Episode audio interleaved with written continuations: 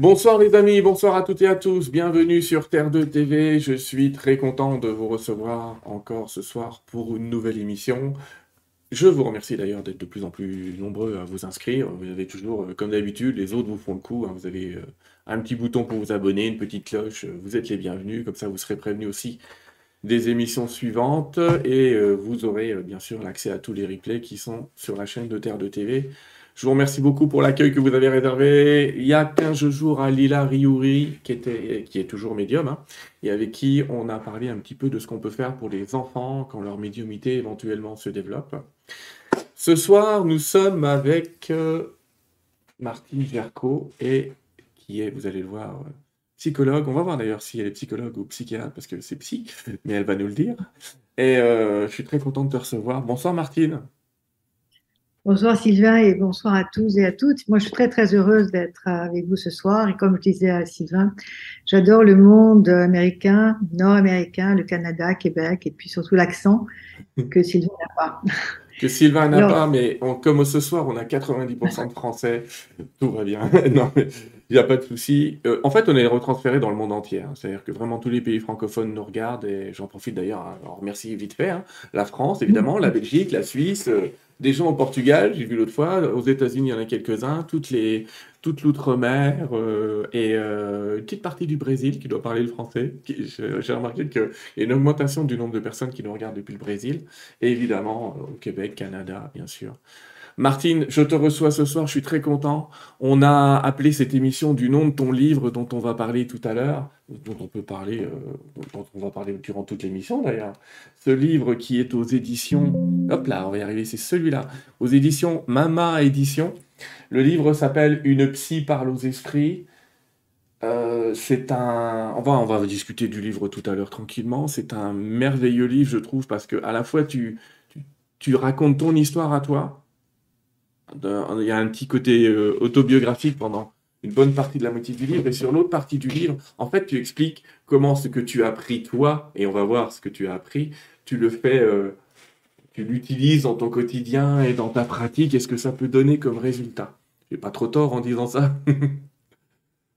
D'abord, j'aimerais, si tu veux bien, que tu, tu- que tu te présentes à notre public pour expliquer euh, quelle est ta pratique et, euh, et depuis quand tu l'exerces éventuellement, simplement? Ça fait très très longtemps et bon, ma formation, j'ai une formation tout d'abord universitaire classique, hein, puisque je, suis psychologue clinicienne et puis j'avais commencé un DEA, un doctorat de, troisième cycle en psychanalyse. Et puis je me suis aperçue que l'approche conventionnelle et académique n'était pas mon chemin, parce qu'en fait j'avais préparé un doctorat pour euh, enseigner à la fac, comme on m'avait proposé. Et puis très vite, après euh, différents voyages aux États-Unis, je me suis aperçue que euh, je préférais suivre des chemins de traverse, des chemins moins fréquentés que les chemins euh, classiques traditionnels. Mais en fait, ma formation classique académique et la psychanalyse m'ont donné des ancrages pour pouvoir aller ensuite explorer d'autres terres moins fréquentées. Et j'ai eu la chance de rencontrer Stanislas Grof aux États-Unis, auprès duquel je me suis formée à la respiration nootropique. J'ai eu aussi la chance de participer à de nombreux séminaires de formation à l'Institut Esalen en Californie. Mhm. Et là, je me suis aperçue que j'avais l'âme américaine et j'avais l'âme d'une aventureuse. D'ailleurs, mon, mon éditeur, euh, me me nomme la- l'aventurière de la psyché ou Diana Jones de la psyché et je m'y retrouve complètement. Puisque pour moi, le, le but de la vie, en fait, c'est de toujours repousser les frontières. Et euh, je, c'est ce que j'ai fait toute ma vie et c'est aussi mes expériences de vie qui ont nourri et alimenté ma pratique. Il n'y a, pas de dissociation, c'est pour ça que au départ, euh, Tigran m'a demandé de, de- de- d'évoquer des éléments de ma vie pour montrer combien la vie et la- ma pratique sont en symbiose. Et je, je dis toujours euh, aux psy que je forme, puisque je suis aussi euh, superviseuse et formatrice Mhm. de psy, que on ne peut emmener les patients que là où nous-mêmes nous avons été. Exact. Donc euh, voilà, et c'est euh, et je, je dirais que euh, c'est à partir de moi-même en fait que je que je que je prends en charge les patients, que je les soigne. Hein. Lorsqu'on a une expérience importante de la clinique, finalement, on oublie tout ce qu'on a appris pour se laisser traverser par autre chose.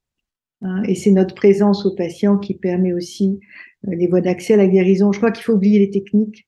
Hein. c'est là vraiment la présence avec un grand P, inconditionnel du, du thérapeute qui permet aussi le, au patient d'aller vers un mieux-être.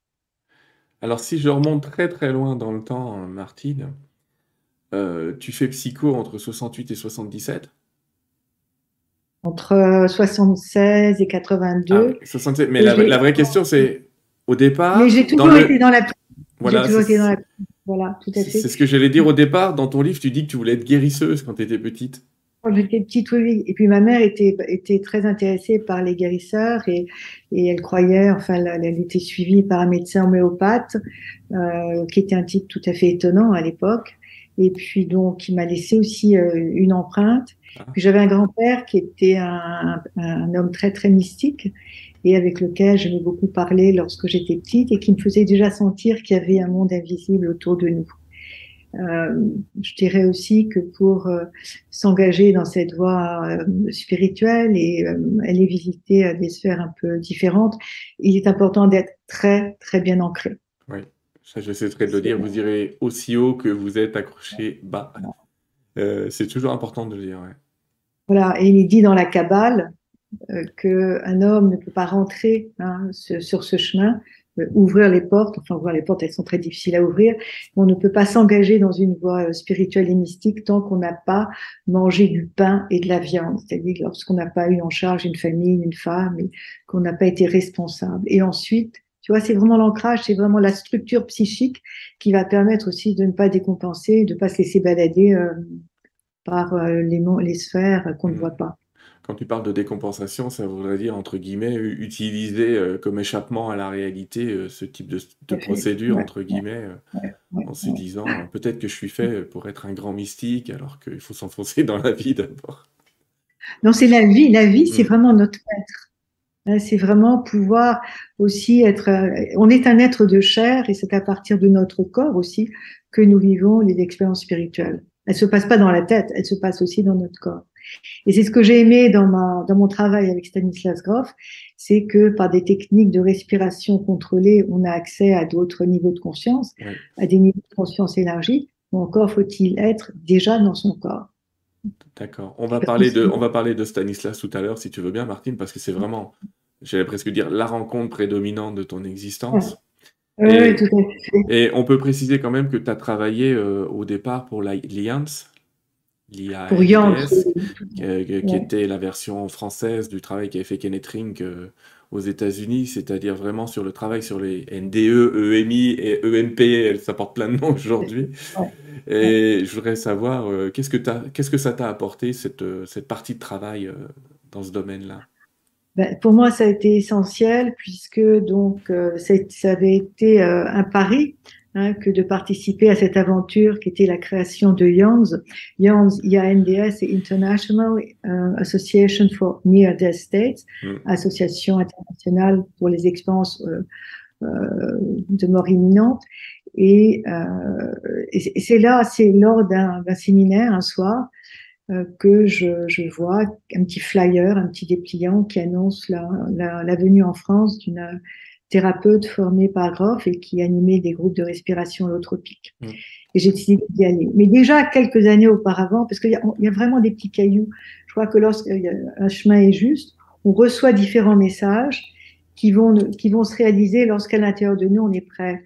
Et je, je, je vais revenir à la, la, cette première fois où j'ai eu Stan Grove sur mon chemin. Je venais d'accoucher, j'étais de mon deuxième enfant, et je me baladais euh, dans une brocante à l'île sur la Sorbe, en Provence, et je regardais des livres anciens. Il n'y avait que des livres anciens, des livres du 18e et 19e siècle, donc des livres des, euh, reliés en cuir. Le seul livre moderne contemporain qui était là, c'était Psychologie transpersonnelle de Stanislas Grof. Mmh. Je n'avais jamais entendu parler de lui. Et quand j'ai regardé le, résumé du livre, Psychologie transpersonnelle, donc les nouvelles voies d'accès de la psychologie, la psychologie qui allait au-delà de la personne, je me suis dit c'est ça. Donc j'ai acheté le bouquin je l'ai ouvert et il m'a profondément ennuyé. J'ai trouvé ça trop théorique, confiant. Bon, Stan Grof, quand il écrit, c'est pas toujours très drôle. Mais je savais au fond de moi que ce livre serait important pour moi.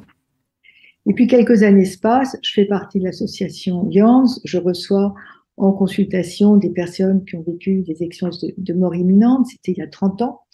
À l'époque, lorsque ces euh, patients relataient ces expériences à leur médecin, elles étaient taxées de folles. Hein, un patient qui parle d'expérience hors du corps, de, de, de, voyage dans le tunnel, euh, de la lumière, et puis quelqu'un, un, ange ou un esprit lui dit, ben, c'est pas le moment, tu retournes chez toi. Pensez qu'il était psychotique. Alors que c'était pas du tout psychotique. Hein, dans les textes grecs, dans les textes anciens, on parle déjà de ce type d'expérience. Et maintenant, c'est devenu très à la mode. Mais à l'époque, il fallait faire très, très attention. Donc, chez Jans, on a été formé à cette écoute et j'ai reçu plein de patients qui avaient vécu des expériences extraordinaires, des expériences ce que Gropp appelle transpersonal experiences, expériences paroxystiques. Et en les, en les interrogeant, en les écoutant, je m'apercevais que cette période, ces personnes étaient totalement fonctionnelles dans, le, dans leur vie quotidienne. Elles continuaient à travailler, elles s'occupaient de leur famille, elles étaient en couple, elles avaient une vie sexuelle, mais elles avaient connu une ouverture spirituelle. Et leur capacité extrasensorielle, c'était très, très ouverte. Mmh. Et même quand elles en parlaient à leur conjoint, ça faisait peur parce que c'est quelque chose qu'on ne domine pas, qu'on ne peut pas comprendre avec la raison résonante. Et donc, j'étais passionnée par ce travail. Et puis, donc, ce soir-là, je vois le flyer qui annonce euh, le séminaire de respiration holotropique de Birgit Schauer, d'ailleurs qui est devenue il y a quelques années la troisième femme de Groff. C'est marrant. Ah, bah. elle a été très jeune et bon, elle s'est mariée avec Groff il y a quelques années, quand Groff a perdu euh, sa femme Christina. Et là, donc, je me suis inscrite. J'ai fait un stage. Le stage avait lieu à côté de Reims, dans un endroit reculé, dans des conditions très inconfortables. Et là, j'ai vécu une expérience extraordinaire et que je relate dans mon livre. Et là, j'ai su que c'était fait pour moi. J'ai su que je touchais à quelque chose de très important, à des strates de ma personnalité que je n'avais jamais touché en, en analyse. J'avais fait une très longue analyse. J'étais moi-même psychanalyste. J'étais une jeune psychanalyste. Hein, J'avais 39 ans. J'ai commencé ma pratique de 32 ans. Donc, euh, ça fait quelques années. Donc, j'ai j'ai 40 ans de pratique à peu près. Et euh, j'ai su que c'était, j'ai su que c'était ma voix. Et puis les choses se sont faites. Alors là, sans aucun problème. À l'époque, j'étais mariée, j'avais deux enfants en bas âge. Je me suis dit mais comment je vais faire mes enfants, euh, ma pratique? Puis tu sais, lorsque les choses sont justes, eh ben, les portes s'ouvrent. Hein, lorsque l'élève est prêt, le maître arrive. Et puis là, je suis partie aux États-Unis me former avec Roth. Donc, la formation a duré trois ans. Et là, j'ai su que je touchais à quelque chose pour moi de fondamental, puisque dans la respiration holotropique, je m'apercevais qu'en fait, cette approche réunissait la psychologie, le spirituel, le travail corporel, le travail autour de la naissance, et que grâce à cette approche, on se rend compte euh, dans notre complétude. C'est une approche holotropique, ça veut dire holos, c'est C'est ce que j'allais te demander, c'est finalement, c'est quoi la respiration holotropique qui t'apprend? Donc, euh, la respiration holotropique, ça nous fait nous rencontrer dans notre entièreté sur différents plans psychologiques, spirituels, périnatal, puisque la grande originalité Groff, c'est d'avoir, de nous avoir instruit dans le fait que le bébé ne naît pas table rase, mais qu'il est déjà détenteur, vecteur de toute une, de tout un vécu périnatal, c'est-à-dire qu'il y a des traces mnésiques de naissance qui résident à l'intérieur de nous, dont on n'a pas conscience si on ne rentre pas dans cet état d'ouverture de conscience. Mmh. Mais dans cet état d'ouverture de conscience, on a la possibilité, puisque la conscience est élargie, on n'est plus limité par le mental, de revivre des périodes très très archaïques de notre vie normale, mais aussi de notre vie périnatale, de notre vie utérine. Mhm. Le bébé, c'est déjà une personne dans le ventre de la mère. Et c'est ça qui est fabuleux. C'est que le souffle accompagné de musique très, très suggestive, va ouvrir la conscience. On ouvre les portes de la perception et dans cet état d'ouverture, à ce moment-là, se réactivent des mémoires qui ont été oubliées, souvent des mémoires de traumatiques qui ont été oubliées, mais également des moments de naissance.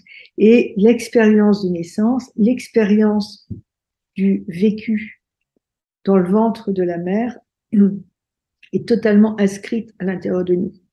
Un enfant qui n'a pas été désiré par sa mère va revivre cela toute sa vie. C'est pour ça qu'il y a des, des, dépressions endogènes sur lesquelles les gens n'arrivent pas à mettre de nom. Ben oui, je suis, je suis, je suis déprimée depuis toujours. Et vous avez été aimé par vos parents? Ben oui, euh, sans problème. Et quand ils revivent leur naissance, ils s'aperçoivent qu'ils n'ont pas été désirés. Donc la grossesse de la mère a été très douloureuse parce qu'elle était, euh, elle était ambivalente par rapport à cette grossesse, parce qu'il y a eu des morts. En fait, Et tout ça s'est inscrit dans l'inconscient du bébé. Et il y a un continuum de l'inconscient de la mère à l'inconscient du bébé. Et tout ça, ça se réactive lorsque vous êtes dans cet état d'ouverture de conscience.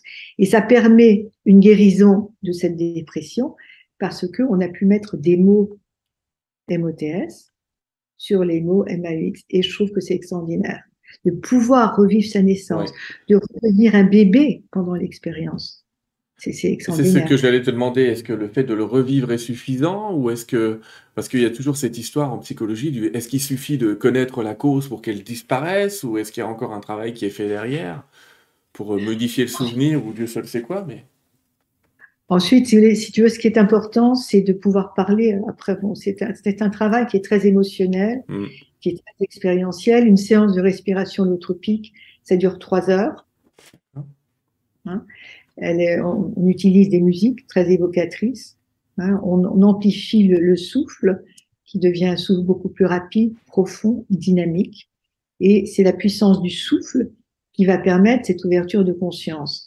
Groff, c'est le créateur des thérapies euh, psycholytiques, des thérapies sous LSD. Bah, on va peut-être revenir, si tu veux bien, justement, on peut faire une parenthèse euh, sur Stanislas. Mm. Euh, je vous remontre un bon bonhomme. on est, franchement, on sent pas une once de méchanceté chez, cet oh, homme-là. Et moi, ce qui m'a plu dans ton livre, notamment, c'est votre rencontre. Je voudrais que tu nous parles du jour où tu l'as rencontré, cet homme-là, si tu veux bien. Oui, le jour où je l'ai rencontré, euh, je me souviens, c'était en Californie, alors c'était à, à Tiburon, où hmm. avait lieu notre séminaire, assez extraordinaire. Donc, je ne lui avais jamais parlé, je l'ai vu de dos, et à ce moment-là, je me suis mis à trembler, trembler, trembler. Bon, évidemment, j'ai su que c'était lui, hein, je savais qu'il il est comme un ours, hein, il est massif, il est grand. Hmm. Et je, je me suis dit, mais cet homme, je le connais. Et il s'est retourné, et je dis, alors Stan, I know you. Il me dit, bien sûr que nous nous connaissons. Mais nous nous connaissons d'un autre temps, d'ailleurs. C'est comme si on avait eu des vies, enfin, là, je peux y aller franco, hein, des vies antérieures ensemble. Et je savais que cet homme allait complètement changer ma vie. Mais, ce que je n'ai pas dit, c'est que avant d'acheter ce livre à l'île sur la Sorgue, j'ai oublié. Euh, c'est trois ou quatre ans auparavant, il y a eu trois instances en fait importantes qui m'ont mise sur le chemin. Mmh. La première fois, je, mon, deuxième enfant venait de naître et je reçois un, document annonçant la venue d'un psychiatre américain, Stanislas Grof, dont je n'avais jamais entendu parler. Moi, je, je, euh, je, je euh, été imbibée euh, par une psychanalyse classique, même si moi j'ai jamais été classique, j'avais besoin de quand même d'une formation classique, et donc je gravitais dans un milieu, dans un sérail freudien classique. Et chez moi, je ne sais pas comment est arrivé ce flyer, donc conférence du docteur Stanislas Grof, et le thème c'était Death and Rebirth, mort et renaissance. Mm. Et ça, ça m'a beaucoup interpellée, puisque moi je suis verso scorpion, je suis très scorpion, et le scorpion, c'est le signe de la mort et la renaissance. J'ai voulu assister au séminaire et puis comme j'étais une jeune psychanalyste, j'ai pas voulu mélanger les choses. Ça, c'était la première fois. Mais j'ai su que ces quatre lettres G, R, O, F allaient être déterminantes dans ma vie. Et puis ensuite, il y a l'île sur la Sorgue. J'achète le bouquin de Groff. Donc, en fait, je connaissais son nom de par ce premier flyer. mm. que j'avais reçu. Et puis ensuite, donc, ce premier séminaire. Donc, il y a eu trois, trois petits cailloux, trois petits galets qui m'ont mise sur le chemin. Mm. Je ne sais pas si j'ai été claire, j'espère. J'ai tellement de choses à dire. Mais oui, mais c'est pas. On a le temps pour les dire. pas. Effectivement, c'est un grand chemin qui te mène à lui. Pour reparler un peu de, de ce personnage, il est d'origine tchèque, je crois. Et euh, il a été connu à une époque, oui, parce que ça a été un des premiers, effectivement, à, à s'intéresser aux EMI.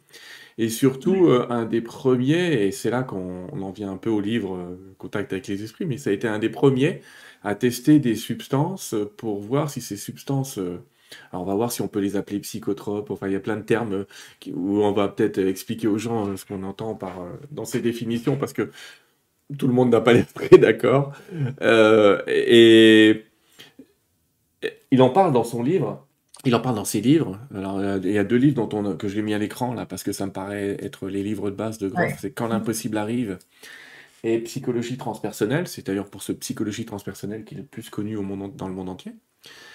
Et euh, quand l'impossible arrive, c'est assez particulier puisqu'on voit qu'il y a des visions, etc. C'est une petite aventure, je vous conseille de le lire.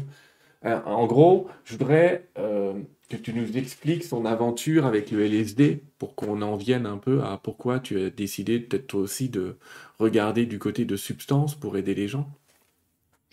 Alors, bon, moi j'ai pris euh, des substances toujours dans un cadre clinique, spirituel, toujours sous surveillance avec des confrères.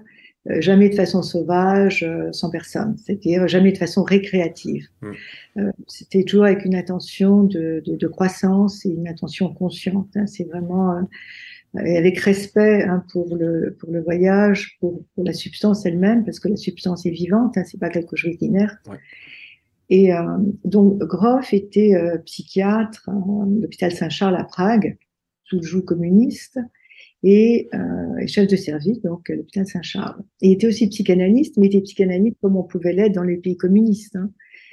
Et euh, un jour, il reçoit des laboratoires sans dose, euh, plus spécifiquement du docteur Albert Hoffman, une caisse de LSD. Et Albert Hoffman, avec lequel il deviendra très ami par la suite, lui demande de l'expérimenter auprès de patients. Et Stan, c'est un être très très éthique, euh, qui est très très très aligné. Il s'est dit, je peux pas donner euh, du LSD à des patients sans l'avoir moi-même expérimenté. C'est comme moi-même, je n'ai jamais utilisé une pratique auprès de patients sans m'y être formé, sans l'avoir aussi expérimenté en tant que patient. Hmm. Donc Stan, c'est quelqu'un d'extrêmement éthique, donc il décide de se l'administrer lui-même. Donc il s'est fait des injections pendant des mois et il a tenu un journal de chaque voyage.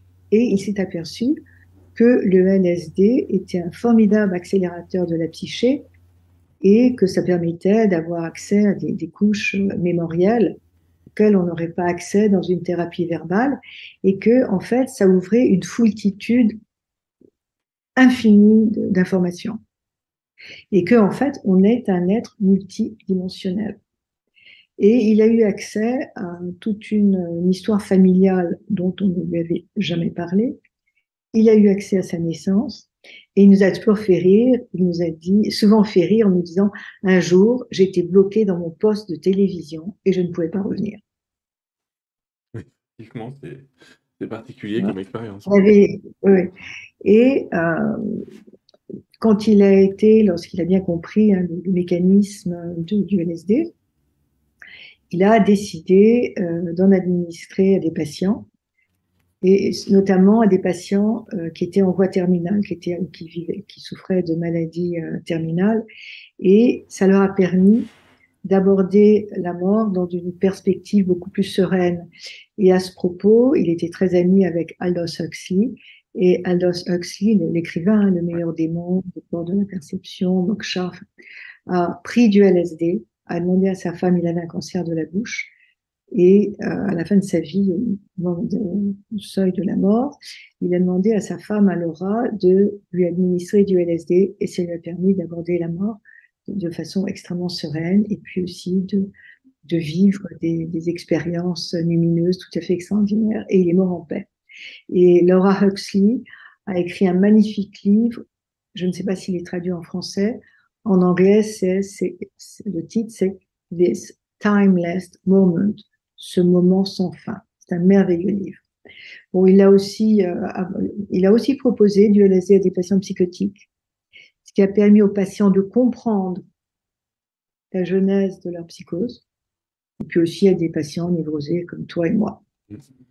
Donc, il y a, alors, vous avez euh, un récit de, de, ces, de ces expériences, un condensé de ces expériences dans un livre qui est traduit en français et qui s'appelle Royaume de l'inconscient humain. Et il y a un autre livre qui s'appelle LSD Psychotherapy. Je ne sais pas s'il est traduit en français. Donc, c'était tout à fait extraordinaire. C'était quelque chose de complètement novateur. Ça se passait en Tchécoslovaquie, dans un pays qui n'était pas libre. Donc, le, le, monde occidental a eu vent de ses recherches et il a été invité à, en parler aux États-Unis, dans de nombreuses euh, universités américaines, Harvard Medical School, mmh. euh, UCLA, Berkeley, enfin, toutes, les, toutes, les, grandes euh, institutions universitaires. Et on lui a proposé très vite de devenir résident américain et on lui a donné la nationalité américaine. Et là, il a pu, euh, il, il, est devenu chef de service au Maryland Institute à Baltimore, où il a pu continuer à suivre, à poursuivre son travail avec les, substances. Je dis jamais les drogues, c'est les substances, parce que le LSD ne provoque aucune addiction, aucune assuétude. Hmm. C'est une substance psychédélique, c'est-à-dire c'est un amplificateur de la psyché. Mais ça n'est pas, j'aime pas le mot psychotropique parce que euh, on donne à des patients des psychotropes, hein, comme le C'est psychédélique ou bien substance antéogène. Je vais en profiter pour faire de la pub pour un de tes collègues, le docteur Olivier Chambon. Si vous voulez lire tous les bouquins que Olivier, euh, qu'on a reçus il n'y a pas longtemps, hein, avec euh, Odile Riffard, sur le, un autre sujet des NDE d'ailleurs, pour prouver qu'elles existent. Euh, dix bonnes raisons de croire. Hein. vous souvenez-vous de, cette émission que je vous invite à revoir avec Olivier. Olivier a produit beaucoup de bouquins sur les psychédéliques, justement, pour expliquer à quel point euh, il pourrait, euh, à terme, prendre une place dans la, dans la psychologie, dans la psychiatrie, mais on vous le redit tout de suite et on le répétera plusieurs fois pendant l'émission, sous contrôle, pas à visée récréative, pas pour s'amuser, pas pour s'évader, mais vraiment dans un cadre thérapeutique pur. Ah.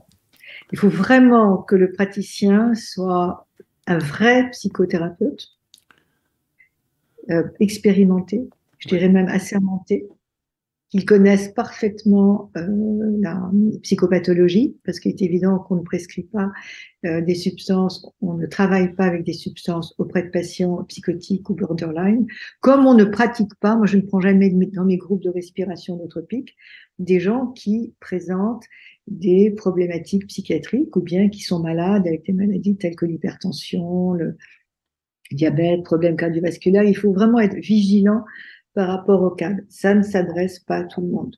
Et on vous le répète, et on dit ça aussi parce qu'il y a énormément de tourisme ou de gens qui se décident d'aller dans un endroit pour se faire un petit shoot à l'ayahuasca, j'allais dire. Si c'est mal préparé, c'est très dangereux, et si le voyage est mal dirigé, c'est très dangereux. Donc ne jouez pas à ça. Tout ce dont on parle ce soir, c'est dans un cadre vraiment thérapeutique, serré et contrôlé. Ça, c'est vraiment important, c'est essentiel, parce que le chamanisme, c'est vraiment la tarte à la crème, c'est à la mode, tout le monde est chaman, on en parle euh, partout, ça se vend très bien. Mais euh, on ne peut pas pratiquer le chamanisme en Occident comme on le pratique dans les civilisations traditionnelles. On, nous sommes des Occidentaux, il ne faut pas l'oublier. On a d'autres outils à notre portée. Qui sont? Alors, moi, je, dirais, bon, alors, souvent on me dit, mais tu es chaman. Non, je ne suis pas chaman. Je suis, euh, disons que j'ai ouvert des portes dans mon domaine. Je pratique une psychanalyse élargie à d'autres approches. Maintenant, je dirais que je suis une guérisseuse. Le mot healer, ça me va très, très bien. Oui, d'ailleurs, que... chaman, c'est médecine man à l'origine. Hein. C'est l'homme médecin, la femme médecine. Mais je, je, reste très très prudent et j'ai une approche qui est la mienne en fait. On, ne peut travailler qu'avec ce que l'on est, avec euh, notre évolution, avec euh, ce mhm. qui nous habite. Mais on peut pas singer des chamans euh, mongoliens ou amazoniens. Moi, c'est pas mon truc. Bon, je, Alors, je, je suis très, très touchée. Il y a une, une, autrice qui était éditée chez Mama Édition qui s'appelle. J'ai envie de lui rendre hommage parce que je l'ai jamais. Vas-y, n'hésite pas. Elle s'appelle Brigitte Spirchak. Mm. Et elle a, elle, elle a été initiée chez les Mongols et elle avait une approche qui était la sienne et que je respecte complètement et qui est une femme merveilleuse. Et quand j'ai appris son décès il y a quelques jours, j'étais, on devait se rencontrer. On n'a jamais pu se rencontrer.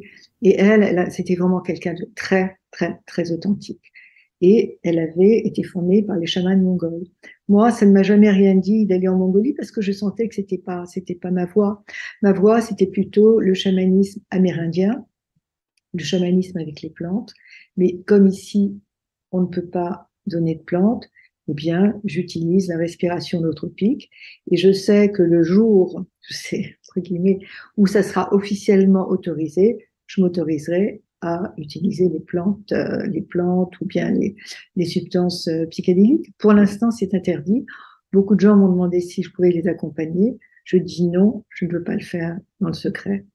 Voilà. D'accord. Donc, et la respiration holotropique remplace la pilule qu'est le LSD. Donc c'est ça. Comment est née la respiration holotropique Elle est née, c'est Stan Grof donc qui l'a initiée lorsque le LSD a été interdit aux États-Unis parce que c'était utilisé de façon sauvage et récréative.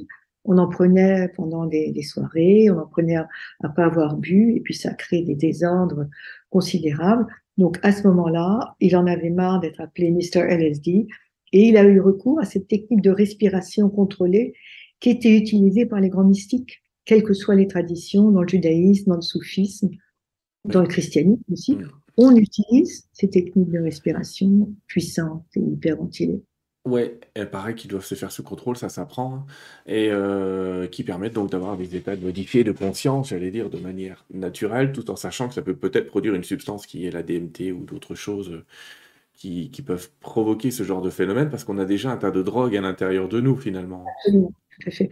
Mais même la respiration holotropique, il n'y a pas de prise de substance, mais ne pas la pratiquer seule. Mmh. Parce que si on, la pratique seule, que l'on se retrouve dans un état très régressé et qu'on ne peut pas revenir, il n'y a personne à côté de vous. Moi, j'ai eu des patients qui ne pouvaient pas revenir, ou bien qui ne pouvaient pas ou qui ne voulaient pas, parce que c'était tellement bien. Mais c'est important de pouvoir les faire revenir ici et maintenant, parce qu'ils appartiennent à cette réalité-ci.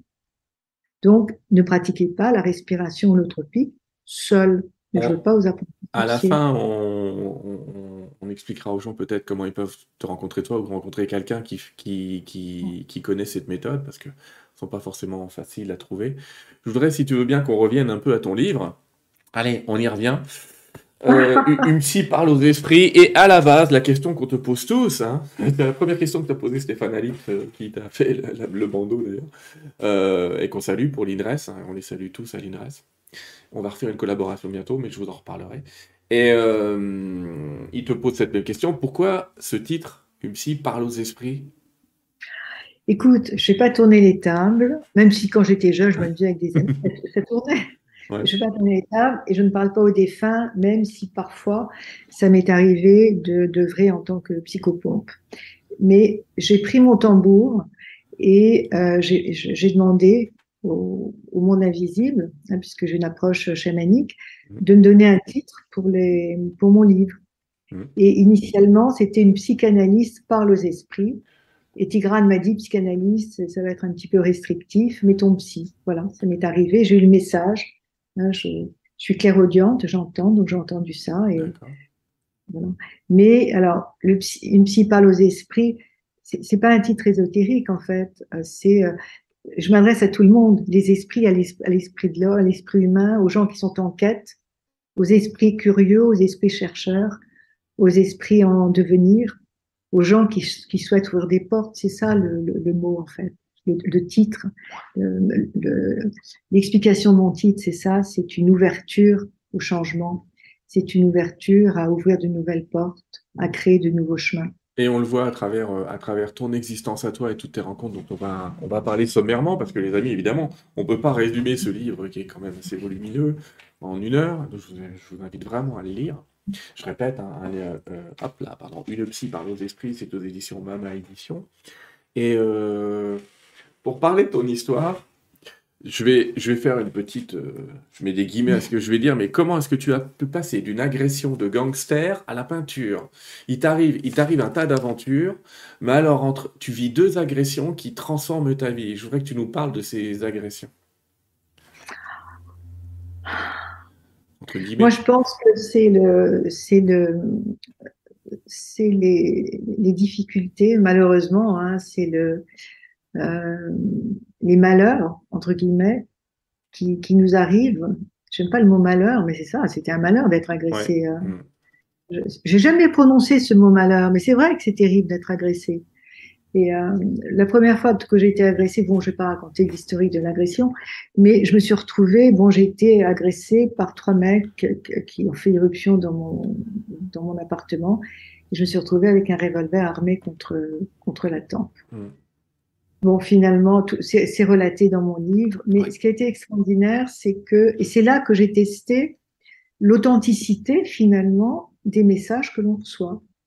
Donc, à la fin, donc, j'étais vivante, les, les- les agresseurs ont été, ont été euh, rattrapés par la police. Il y a eu un procès en correctionnel. Enfin, c'est c'est- c'est vraiment rocambolesque. Hein. J'ai même eu la enfin, j'ai, ça a été mentionné dans le Figaro, cette agression. La deuxième a été mentionnée dans une revue médicale. Bon, je préfère qu'on parle de moi différemment, mais bon, c'est comme ça. Et euh, le soir, de, le soir, donc, euh, j'ai appelé euh, un copain psychiatre. J'étais complètement, euh, j'étais sidérée. J'étais dans un état de sidération totale. Et je, je dis à Pierre, mon, mon ami, je dis voilà, je t'ai agressé, euh, je suis pas très bien. Il dit mais écoute, euh, je, vais venir, euh, puis je vais te donner des antidépresseurs, des, somnifères et des anxiolytiques. Et je dis à Pierre, écoute, ça m'a fait du bien de te parler, mais comme tu le sais, j'ai une, pratique ch- chamanique et je vais prendre mon tambour et je vais demander comment je peux me guérir de ce syndrome de stress post-traumatique. Donc le soir, mes enfants ont été venus me voir et j'ai pris mon tambour et j'ai demandé, mon intention en prenant mon tambour, c'était comment me guérir de ce stress post-traumatique. Donc j'ai fait chanter le tambour et la réponse a fusé de façon très nette, très précise en français et en anglais, puisque je, je suis dans les deux langues. À l'époque, j'y vais avec un, anglais. Et c'était, la réponse était pain et paint. Le lendemain, je suis allée euh, rue de la Grande Chaumière, parce que j'habitais rue Notre-Dame-des-Champs, une encablure de la rue de la Grande Chaumière, où il y avait plusieurs euh, marchands de couleurs, puisque c'est un quartier d'artistes. Et c'était marrant parce que j'étais passée souvent devant ces magasins, mais je n'avais jamais osé rentrer parce que j'étais intimidée. Je ne savais ni, peindre, ni dessiner. Puis là, l'occasion se présentait. Donc, je suis rentrée. Et puis, euh, j'ai acheté des tableaux. Enfin, des tableaux d'étoiles, des grandes toiles, parce que j'aime pas les choses petites. Des couteaux, des, pinceaux, des tubes. Et j'étais dans un état second. Et puis, arrivée à la maison, j'ai commencé à peindre. Et j'ai peint, comme ça, pendant des mois et des mois. Je peignais entre deux patients, je peignais la nuit. Je peignais au son du tambour. Mon compagnon jouait du tambour, ou bien je mettais des cassettes de, de, de tambour, aussi de la musique classique. Et puis voilà, ça donnait naissance à une éclosion euh, picturale. Et je, je, je, ma main dansait sur la toile, mue par une force que je ne contrôlais pas. J'étais dans un état d'expansion de conscience. Et puis, euh, j'ai, ça a duré neuf mois à peu près, le temps d'une gestation.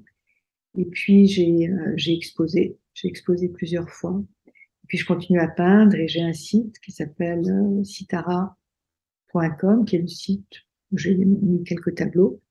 Et je continue à peindre. Et c'est un, c'est un, et jamais j'aurais peint si j'aurais pas été agressée. C'est pour ça que l'épreuve qui nous arrive, c'est important de lui donner du sens. C'est comme ça qu'on arrive à être résilient et à ne pas être victime de l'épreuve que l'on a vécue.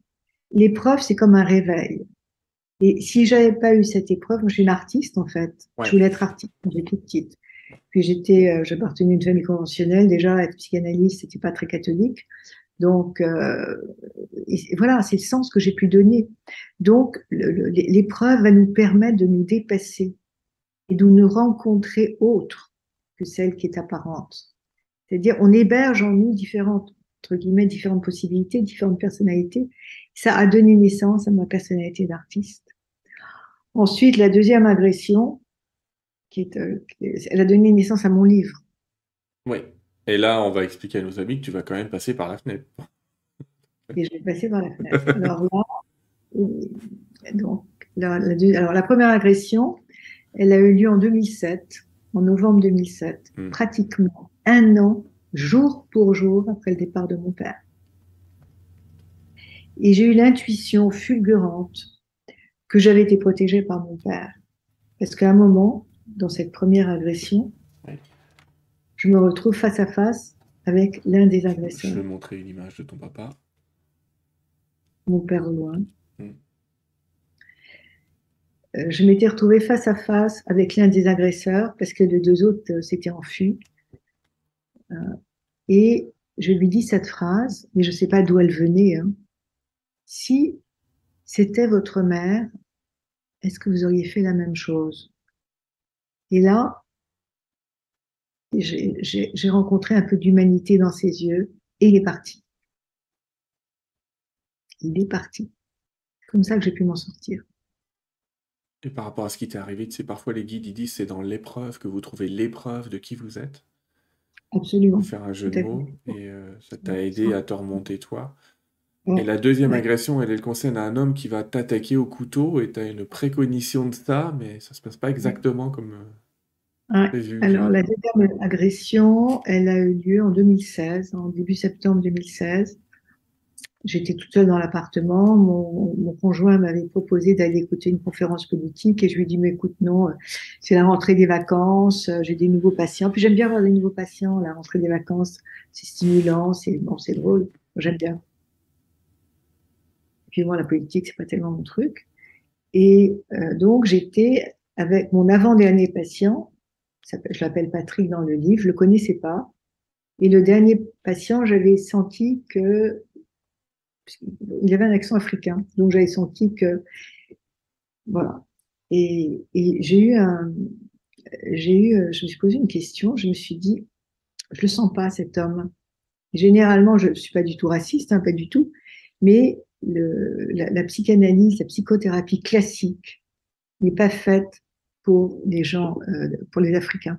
J'ai travaillé beaucoup en ethnopsychiatrie et ils ont besoin d'une approche plus traditionnelle, plus ethnopsychiatrique. Et souvent, les psychiatres travaillent avec des guérisseurs. Et j'avais beaucoup de, de patients euh, antillais, par exemple, et ça collait pas. Ça collait pas. Ils ont besoin d'une autre approche. Euh, surtout les premières générations qui sont en France, ils ont besoin d'une autre approche, d'une approche plus, qui corresponde plus à leur culture. La psychanalyse et les thérapies telles que nous, nous les pratiquons en France, elles ne sont pas adaptées à tout le monde. Non, elles, sont très occidentales et elles ne comprennent pas notamment l'invisible, la notion énergétique. Euh. je me souviens d'un psychiatre français qui, exerçait à Dakar, je me souviens plus de son nom, le docteur Coulon, je crois, il exerçait toujours avec un sourcier à côté de lui. Et sa crédibilité, de, enfin, ce qu'il disait, devait être invalidé par le sorcier. Si le sorcier n'était pas d'accord, ça ne collait pas. Donc, je me disais, je sentais quelque chose, mais j'ai pas voulu m'écouter. Je dis Martine, c'était fantasme, son imagination. Donc, donc c'était le, cet Africain était mon dernier, mon dernier patient.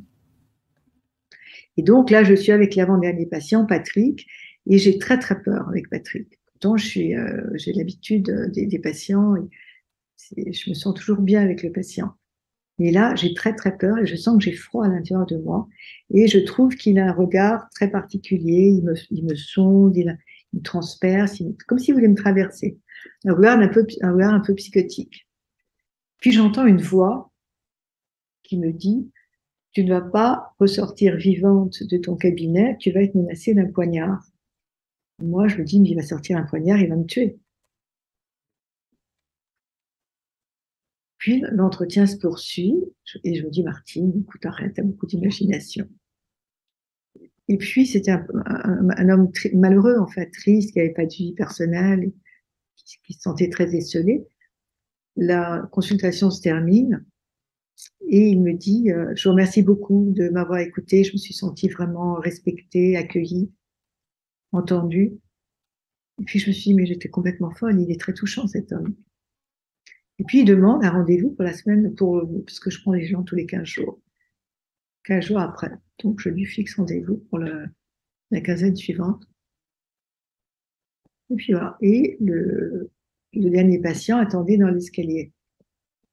Je fais entrer un homme immense, 90. Mm.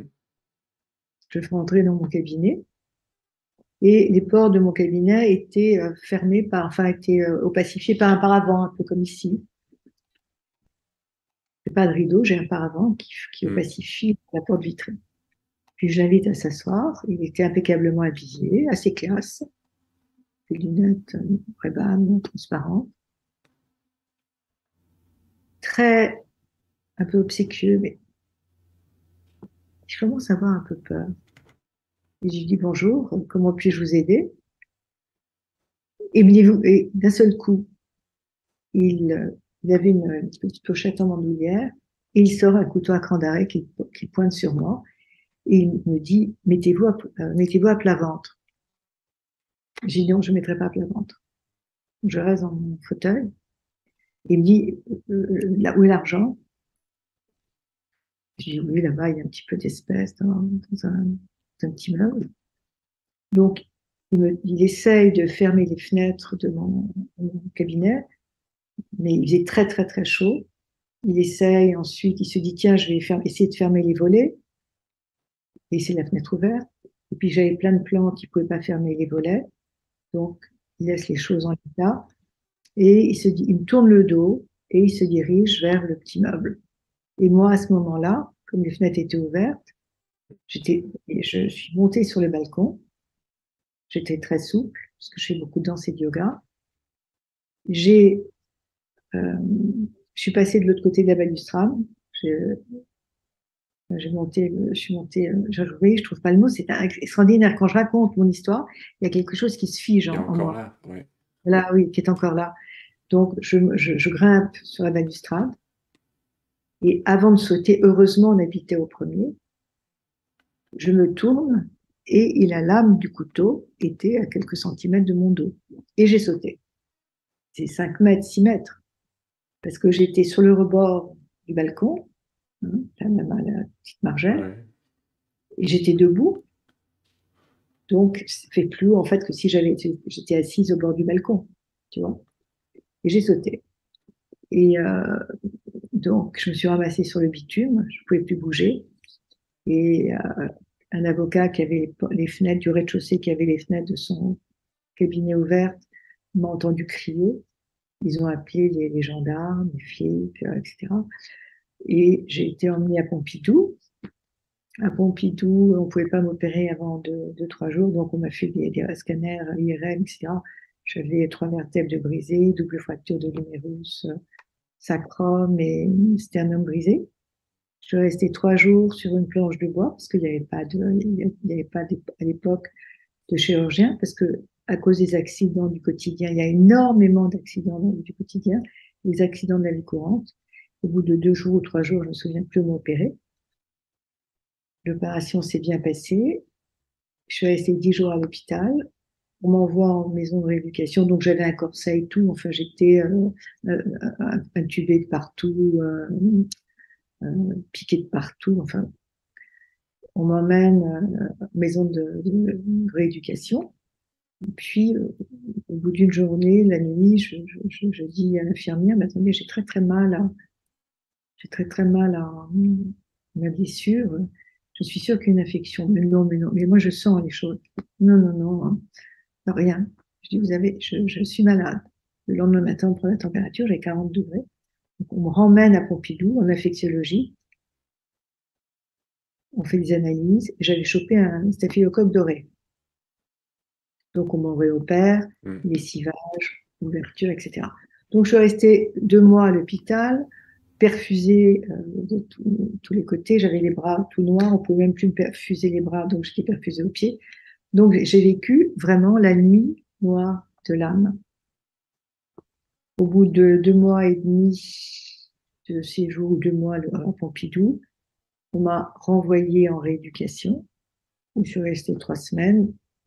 Et la chef de service me dit, Madame, vous vous ennuyez tellement que vous allez faire votre éducation chez vous. Ils m'ont envoyé chez moi et pendant un an, été en rééducation. Mais je n'avais qu'une seule obsession, c'était de recommencer mon travail. Parce que j'ai une passion pour mon travail, c'est vraiment pour moi un sacerdoce, une fonction sacrée. Et ça me manquait et je savais que c'était ça qui allait m'aider. Donc, j'ai eu ce, cet, euh, cet accident, c'est un accident, c'est un accident, cette agression, en septembre. Mmh. Et en mars, j'ai réanimé un séminaire de respiration notropique. Les médecins m'ont dit, Martine, vous êtes complètement folle, ne le faites pas. J'ai dit, je le ferai. Et j'ai dit à tous mes patients, tous les participants du groupe, vous savez, j'ai un corset, donc ce n'est peut-être pas très souple, hein, mais ça a été vraiment galvanisant pour moi de refaire ce séminaire parce que je suis faite pour ça et de donner, même dans les termes dans lesquels j'étais, ça a été extraordinaire et je, je, je, sais que ça m'a permis de grandir aussi, de certainement d'être plus humaine aussi parce que lorsqu'on a été confronté à la mort, à, à l'impuissance, les, les, médecins ne savaient pas si je remarcherais. Et là, je, on peut pas voir ce qui m'est arrivé puisque je, comme je, je, disais tout à l'heure, c'est la résilience de donner du sens hein, à ce qui s'est passé. Mm. Faire confiance, je me suis dit c'était pas mon heure. J'ai essayé de comprendre, de chercher quelle est cette voix qui m'a parlé. Tu vas pas ressortir vivante, tu vas être menacée d'un poignard. Mon intuition, elle a été mal focalisée. Elle a été focalisée sur Patrick, mais pas sur la bonne personne. Finalement, j'aurais pu me dire, mais bon, j'ai pas été agressée par, euh, par Patrick, il faut pas que je prenne le dernier patient. Donc, ce, ce type-là, euh, il avait agressé neuf personnes, femmes, médecins et psy. Il y a aussi un homme qui a été agressé en 15 jours. Il a été rattrapé très vite. Il y a eu un, un procès en assises, à la cour d'assises, et auquel j'ai assisté. Je ne sais pas si j'ai bien fait d'y assister ça m'a certainement euh, aidé à relativiser les choses dans la vie. J'ai toujours pas compris pourquoi j'avais été agressée deux fois. Il y a certainement quelque chose de karmique qui, qui s'est joué. J'ai voulu reprendre ma pratique. Euh, je me suis dit, je suis complètement folle de reprendre ma pratique, mais en même temps, je suis faite pour ça. Et euh, pour moi, c'est ce qui donne. Je ne dirais pas qu'il n'y a que ça qui donne du sens à ma vie, non, heureusement. Mais ça.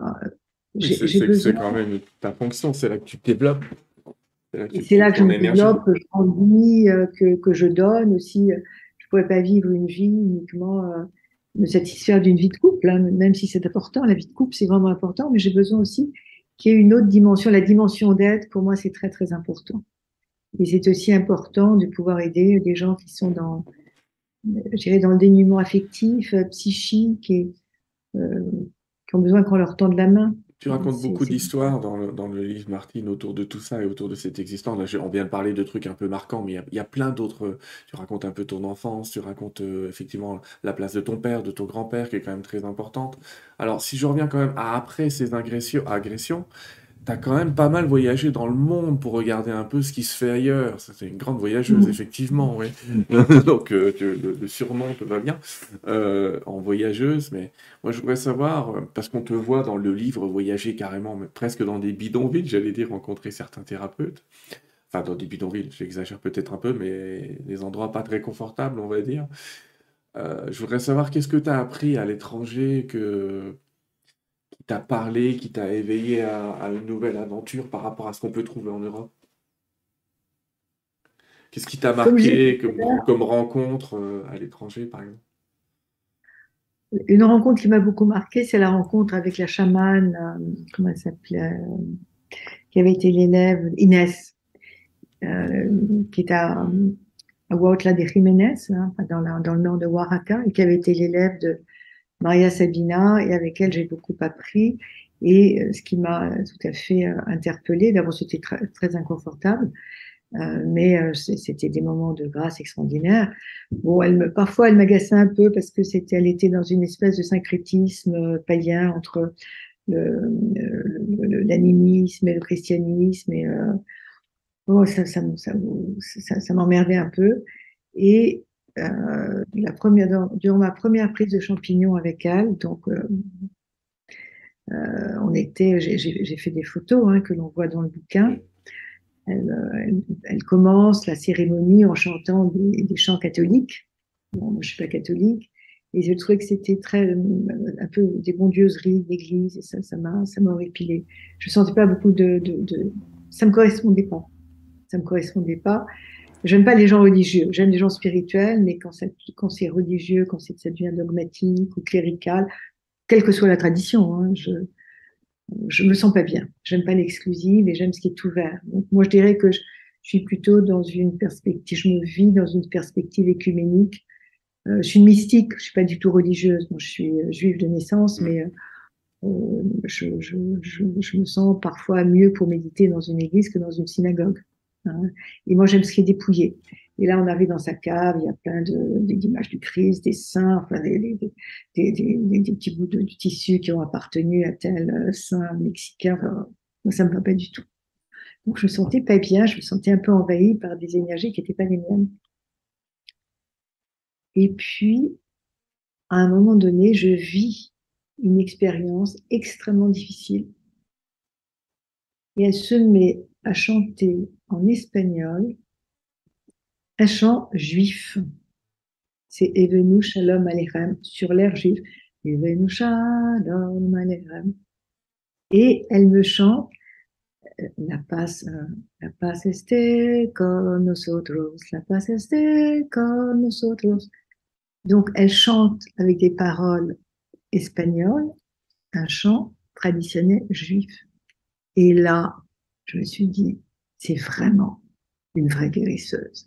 Et là, la paix, instantanément, s'est faite en moi. Et mon angoisse, l'angoisse que j'avais pendant l'expérience, a complètement disparu. Et ça, ça m'a beaucoup marqué comme, comme expérience chamanique. Parce que c'était une vraie guérisseuse. Et cette femme, euh, et moi, je me suis aperçue que j'avais des, espèces de, de j'avais, j'étais pleine de, j'avais des peurs qui n'étaient pas justifiées, en fait. Je m'apercevais que peut-être j'étais pleine de jugement. Et, euh, là, j'ai été touchée par son intégrité, par sa simplicité. je lui dis, mais Inès, comme après, quand la, cérémonie a été terminée, je lui dis, mais comment tu as eu accès à ça? Elle me dit, mais je sais pas. Los spiritos, les, les, esprits, mais je sais pas. Et ça, j'ai trouvé ça merveilleux, justement, de pas savoir.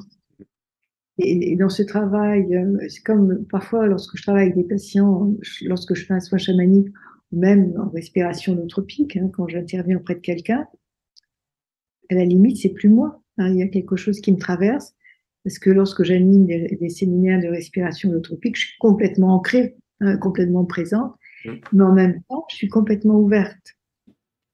C'est ça l'expansion de conscience. On peut être très ancré et en même temps très ouvert et accessible à des informations, mais tu le sais très bien toi, puisque tu es channel, qui nous dépassent et qui sont justes, puisque ce que tu transmets au patient, pour lui, c'est juste. Parce qu'il n'y a plus d'ego, là, il n'y a plus de je veux, je décide, mais à ce moment-là, c'est comme en peinture, quand je peins, eh bien, je, je, je deviens un canal pour une force supérieure qui opère à travers moi. Et c'est ça qui est fabuleux dans ce travail.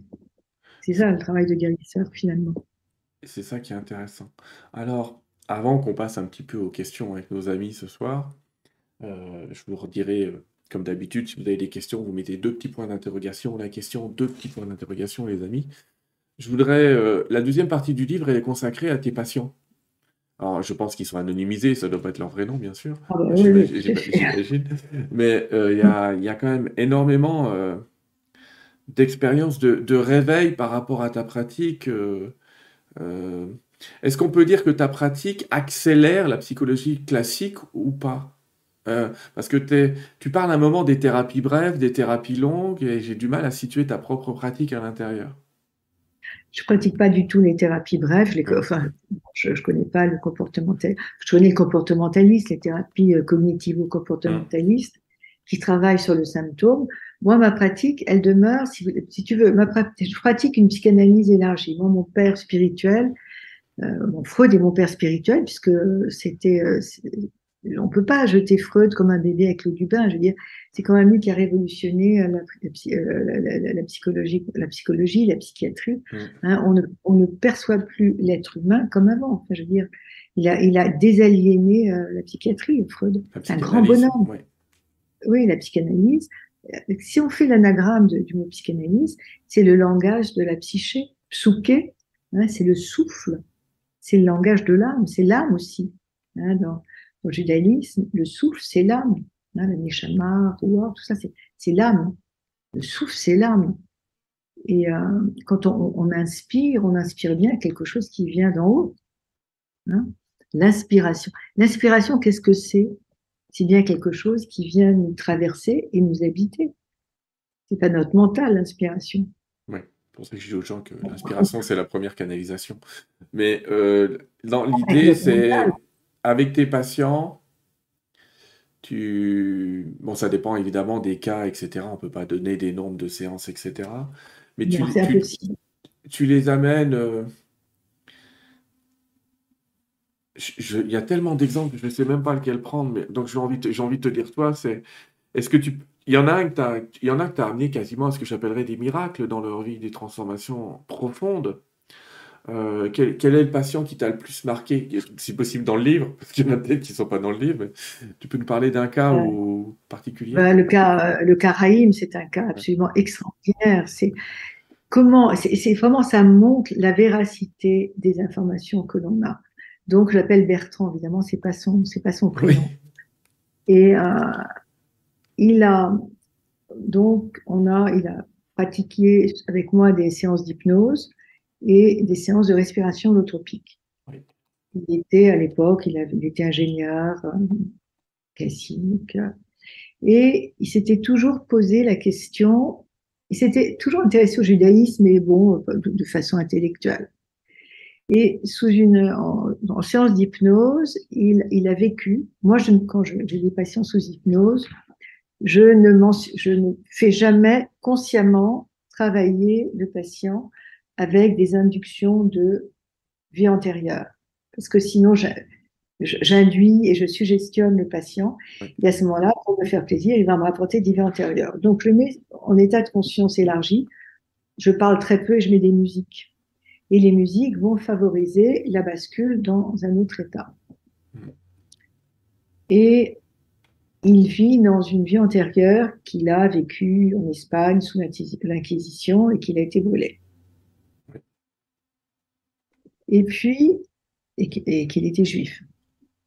Parce que sous l'Inquisition, on, brûlait, on brûlait les juifs. Et puis ensuite, il y a d'autres vies qui se, qui se, qui s'entrecroisent et il vit, je me souviens plus, hein, il, y a, il y a au moins 30 ans, ça, euh, qui se télescope et il, vit il revit des vies de juifs qui se cachent, qui donc ont abjuré officiellement la foi juive, qui se cachent et qui en cachette continuent à respecter les fêtes juives. Il est très interpellé par ça. on en parle parce qu'après les séances, évidemment, il y a un temps de verbalisation, de compréhension. Mm. Parce que souvent, quand on revit une vie antérieure, ça peut être aussi une mise en scène fantasmatique Hein, de problématiques qui se jouent dans cette vie-là. Donc, il faut toujours essayer de comprendre l'aspect symbolique hein, de ce qui a été vécu de ne pas prendre à la lettre. Et il est très interpellé et il va faire une recherche sur son nom. Et il va s'apercevoir au Beth à Tfoussot, hein, qui est un, le musée de la diaspora à Tel Aviv. Alors, je me souviens plus très bien s'il a été en Israël pour ça ou bien s'il a consulté, parce que sur Internet, on peut avoir l'origine du nom.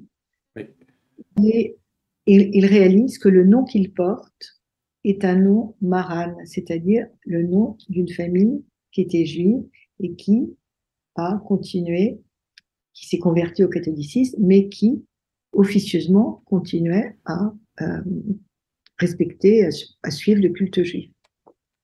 Ok. Donc là, ça, ça lui donne des indices. Je dis, ben alors, j'ai des origines juives.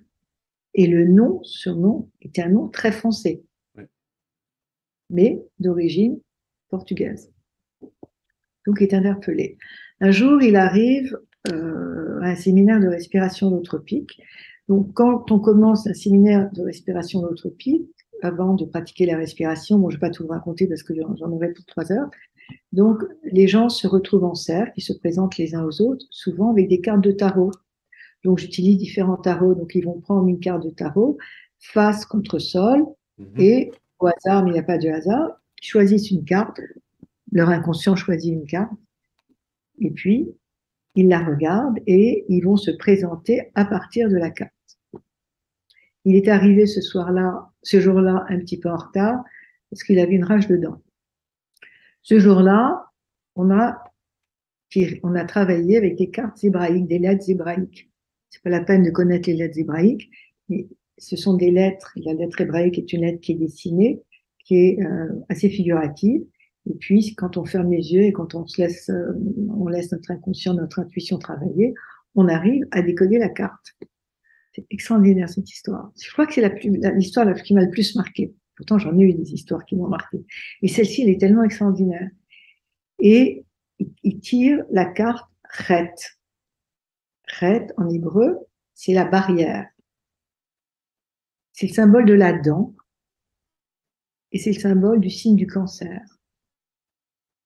Et il est arrivé un tout petit peu en retard. Il s'est excusé d'avoir, de nous avoir retardé, puisqu'on commence pas le groupe sans que tout le monde soit là. Et il nous a dit, excusez-moi, je suis allé très très tôt chez le dentiste. Il est arrivé, il était assez gonflé. J'avais une rage de dents. Il tire la carte qui veut dire la dent. Et la denture, c'est bien une barrière. Et Chaim était cancer. Et quand tu vois la carte, signe du cancer, il dit, mais je suis cancer, ascendant cancer fait la séance, la séance holotropique. Donc, euh, les gens, quand ils commencent la séance, ils, sont, ils ont les yeux bandés, ils sont dans un sac de couchage, ils se mettent à respirer. Et d'un seul coup, donc, ils rentrent dans un état d'expansion de conscience. Et d'un seul coup, je le vois s'asseoir. Il se met son sac de couchage sur les épaules et se met à se balancer comme un vieux juif. Mais il avait la, la, voussure, il était voûté, euh, le visage, le visage était maigre, âvre, et je, et je me suis dit, mais il est en train de, de revivre quoi? J'ai senti qu'il était en train de revivre quelque chose de très dramatique. Je vais vers lui, je ne me touche pas, hein, parce que je, mais je voulais sentir s'il allait bien. Mais j'interviens pas, je laisse vivre son expérience. Et puis au moment du partage, parce qu'après l'expérience holotropique, qui dure trois heures, il y a un moment de partage, de, mise en mots, hein, MOTS, il nous dit qu'il a revécu euh, sa déportation, l'enfermement dans la chambre à gaz, et puis qu'il a quitté son corps et qu'il a été brûlé. Et qu'il était juif et pianiste à Varsovie. C'était sept ou huit ans avant que le film de Polanski ne sorte. Donc, il n'a pas pu être influencé par les médias, par la filmographie euh, qui était à la mode. Le film n'était pas sorti. Donc, cet homme, il a été tellement interpellé, donc il dit, mais je suis juif. Je suis juif. Il a commencé une conversion. Il s'est fait circoncire et il a changé de prénom. Il est devenu Chaim et il est maintenant psychanalyste. Euh, effectivement, euh, un aspect invisible, une force peut-être d'une vie précédente tellement forte qu'elle a une influence dans cette existence aujourd'hui et qu'il est obligé, il a presque été obligé de se révéler dans cette même identité pour se retrouver. Et c'est le prénom qu'il a pris. Hein. Bon, mm. personne ne sait qui il est, puis bon, il y en a plein des Raïm. Mm. Mais Raïm, ça veut dire vie en hébreu. Donc c'est extraordinaire. Il s'est donné vie, hein, il s'est donné naissance dans cette expérience. Donc voilà, ça c'est une expérience très forte. J'en ai plein. Je devrais écrire un livre d'ailleurs sur toutes les histoires que j'ai pu, pu, Ça peut être intéressant parce que toutes ces histoires sont, sont des découvertes et montrent à quel point justement euh, le travail transpersonnel euh, et puis la, la respiration holotropique, donc je vois des questions là, on va reparler un petit peu, euh, peut aider. Alors, avant de prendre les questions, Martine, je vais expliquer que dans ton livre, effectivement, tu parles un peu de ton enfance, tu parles des nouvelles thérapies, tu parles de, de ce que c'est que la dimension transpersonnelle, parce qu'il y a des gens qui se posent la question, elle fait plusieurs fois qu'elle a prononcé transpersonnelle, on va voir un peu ça. La respiration holotropique, tu parles de la voix chamanique, tu parles même du jeûne à un moment, euh, et de l'intérêt que peut avoir le jeûne. Tu vas parler, alors, juste un passage qui m'intéresse aussi, parce que peu de gens connaissent ces techniques dont je parle de temps en temps la psychophanie. La psychophanie, c'est euh, une technique qui permet de communiquer avec des personnes non communicantes, soit à travers un clavier, soit à, travers une écriture. Il y a quelqu'un qui sert de facilitateur. Mais est-ce que tu peux expliquer à qui ça s'adresse? Parce qu'il y a plein de gens qui sont un peu embêtés avec des personnes non communicantes. Et donc je voudrais, si tu peux nous faire une petite intro sur ce qu'est la psychophanie. Et après, on passe aux questions, si tu veux bien. La psychophanie, c'est le langage de l'âme initialement. Hein euh, panos, ou, oui, c'est le, je me souviens plus du langage euh, du mot grec, mais c'est le langage, et psycho, hein, c'est l'âme, hein, c'est la psyché. Donc, ça a été euh, créé par une, euh, une orthophoniste australienne, Rosemary Crossley, qui un jour, en, en rêve, a reçu cette, cette méthode. Voilà, un jour, c'est comme le point carré lorsqu'il a trouver euh, son, théorème euh, dans son sommeil. Le sommeil, c'est euh, un moment très privilégié hein, pour avoir accès à des informations. Et elle, elle crée cette, cette, méthode. Et au même moment, c'est ça qui est extraordinaire, je crois que c'est en Suède, un, un, scientifique a reçu la même méthode au même moment pour s'occuper de son fils qui était autiste je me demande, j'en parle dans mon livre et je me souviens plus très bien, je me demande s'il n'a pas, été prix Nobel après de physique ou de mathématiques. Et ça arrive, ces choses-là, même aux gens très, très cartésiens. Et c'est vrai que ça peut nous interpeller par rapport aux croyances que l'on avait, aux certitudes, et puis c'est très ébranlant. Et euh, cette méthode, donc, a été utilisée euh, auprès de personnes polyhandicapées qui ne pouvaient pas s'exprimer avec des mots. Et donc, initialement, le, thérapeute prenait le doigt de son patient et au-dessus d'un clavier, laissait le doigt du patient itinérer sur les touches. Et ça créait des mots. Comment moi j'ai eu vent de cette méthode C'est par un livre que vraiment je recommande de lire ce livre, qui s'appelle le livre d'Anaël et qui euh, était préfacé. Donc un jour, j'étais chez Virgin, j'attendais un, ami, j'avais du temps à perdre et je vais au rayon développement personnel, ésotérisme. Je n'allais plus au rayon psy, ça m'intéressait plus. Euh, ce qui m'intéressait, c'était d'autres voies d'accès à l'inconscient. Donc je tombe sur ce livre, je regarde le verso, enfin la quatrième de couverture, et je, je, je, je, lis le texte et je me dis, oh, encore une merde, un truc ésotérico, machin, New Age, etc. Et puis, je vois que le livre est préfacé par le grand rabbin de France qui s'appelait Citruc. Rabbin Citruc. Donc, je lis sa préface et il dit, vous avez dans les livres un trésor, allez jusqu'au bout. Donc, j'achète le livre et je le lis d'une traite. Et c'est l'histoire d'une petite fille qui est polyhandicapée, qui ne s'est jamais levée, qui est totalement végétative, et les parents sont en quête de, médias pour, euh, pour essayer de rentrer en contact avec elle. Il y a eu des orthophonistes, des, des, des médecins, on l'a médicamenté, euh, rien n'y fait. Et la petite fille est toujours aussi euh, végétative. Et ils ont vent donc de cette méthode qui a été créée donc par cette Australienne et qui était pratiquée en France par Anne-Marguerite Vexio. Mm. Et donc, il emmène chez Anne-Marguerite Vexio, la petite fille délivre certains messages dans un certain langage.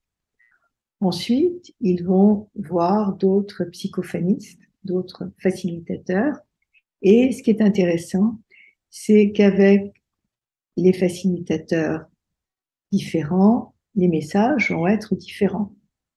C'est-à-dire que les messages qui vont être donnés par le facilitateur sont aussi euh, déterminés par la psychologie du facilitateur. Ça, il faut faire très très attention. Alors moi, je me suis interrogée parce que je me suis dit, ma Anne-Marguerite, moi je l'ai très bien connue parce que j'ai eu des séances avec elle, elle délivrait des messages qui avaient trait beaucoup autour de la vie intra-utérine et du catholicisme. C'était son mode de fonctionnement. Quand la petite Anaëlle va affaire à des facilitateurs qui sont très religieux, les messages sont très religieux. Mais elle va donner des détails sur la famille que ne peuvent, que ne pouvaient connaître ni Anne-Marguerite, ni les facilitateurs. On a accès à l'inconscient profond du sujet. Pour ça, il faut être comme un bambou vide. moi, j'ai eu des, séances avec Anne-Marguerite, qui étaient très intéressantes. J'ai eu des séances avec d'autres praticiens.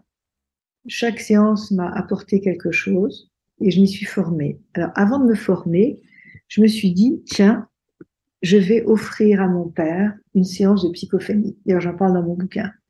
Quelqu'un qui, quelqu'un qui ne le connaît pas et qui ne me connaît pas.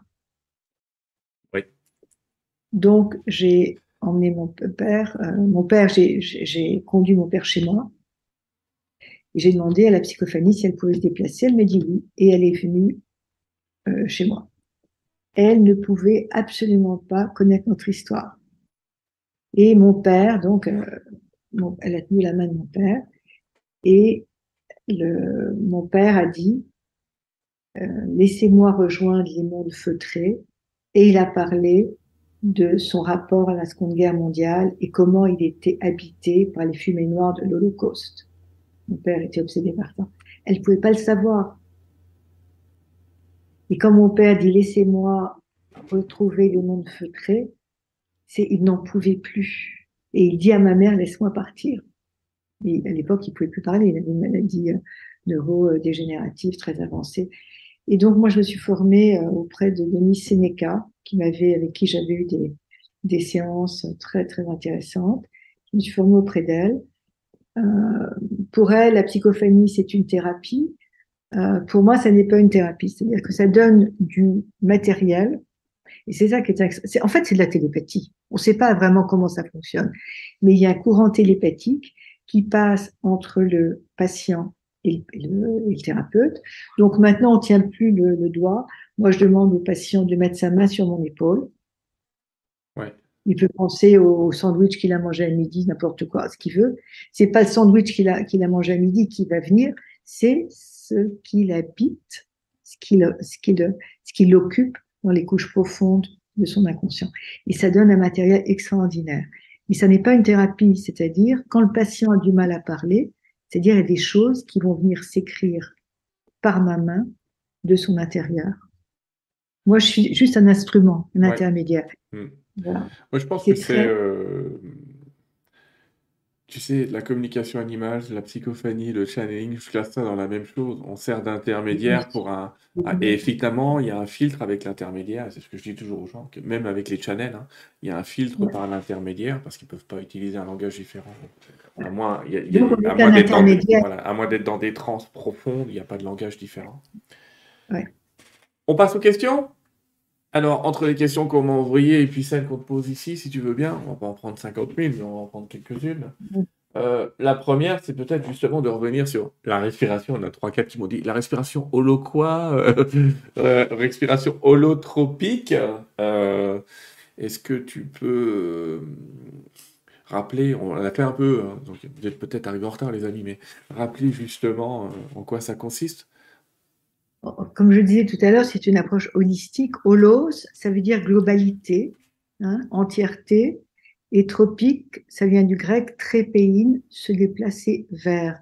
Donc, la respiration holotropique, pendant une séance, elle vous permet, à partir de la respiration, hein, c'est cette respiration motrice qui va ouvrir, qui va vous ouvrir à d'autres dimensions. Mmh. Et dans ces dimensions, dans, dans, lesquelles le, mental n'a plus prise, vous allez pouvoir avoir accès à des mémoires biographiques, hein, ce qu'on appelle psychodynamiques aussi, qui ont été refoulées parce que trop douloureuses. Euh, souvent, un patient vient me voir me dire écoutez, je souffre, euh, j'ai pas de mémoire, entre tel et tel âge, j'ai pas de mémoire. Hein, il y a une forme d'amnésie hein, post-traumatique. Et quand on ne sait pas, on ne peut pas poser des mots MOTS sur les mots MAX, ben, il y a souffrance, il y a mal-être. Donc, la respiration holotropique, elle permet l'accès à ces mémoires biographiques. On a dit aussi périnatales, donc qui se situent autour de la naissance, et puis aussi autour de la vie utérine, intra-utérine, et puis à des mémoires aussi transgénérationnelles, des mémoires familiales, parce qu'on est aussi la, la résultante hein, de tout un tissu familial transgénérationnel. On est composé de, on n'est pas uniquement, moi je suis pas uniquement Martine, hein, je suis composée de tous mes ancêtres, hein, et puis aussi de mémoire karmique. Alors, bon, ça, ça, pose un questionnement. Alors, est-ce qu'on est la résistante de, nos ancêtres biographiques, mais il y a aussi le, les, les, vies antérieures. Mmh. Ça, ça un peu tout ça un peu compliqué, une espèce de, de melting pot. Hein. Donc, ça permet cette accession et à la compréhension. Et euh, je vous disais tout à l'heure que la vie périnatale, donc avant la naissance, elle conditionne notre vie d'adulte je, pense, c'est un exemple que je cite fréquemment, mais c'est peut-être un exemple qui m'a peut-être le, plus frappé. Euh, une patiente m'a été envoyée euh, par un confrère psychiatre euh, qu'il suivait depuis longtemps, qui donnait des médicaments, avec qui il avait des entretiens thérapeutiques, mais la patiente avait une phobie de l'eau. Elle ne savait pas pourquoi. Et elle était asthmatique. Euh, donc, elle vient me voir. avant de,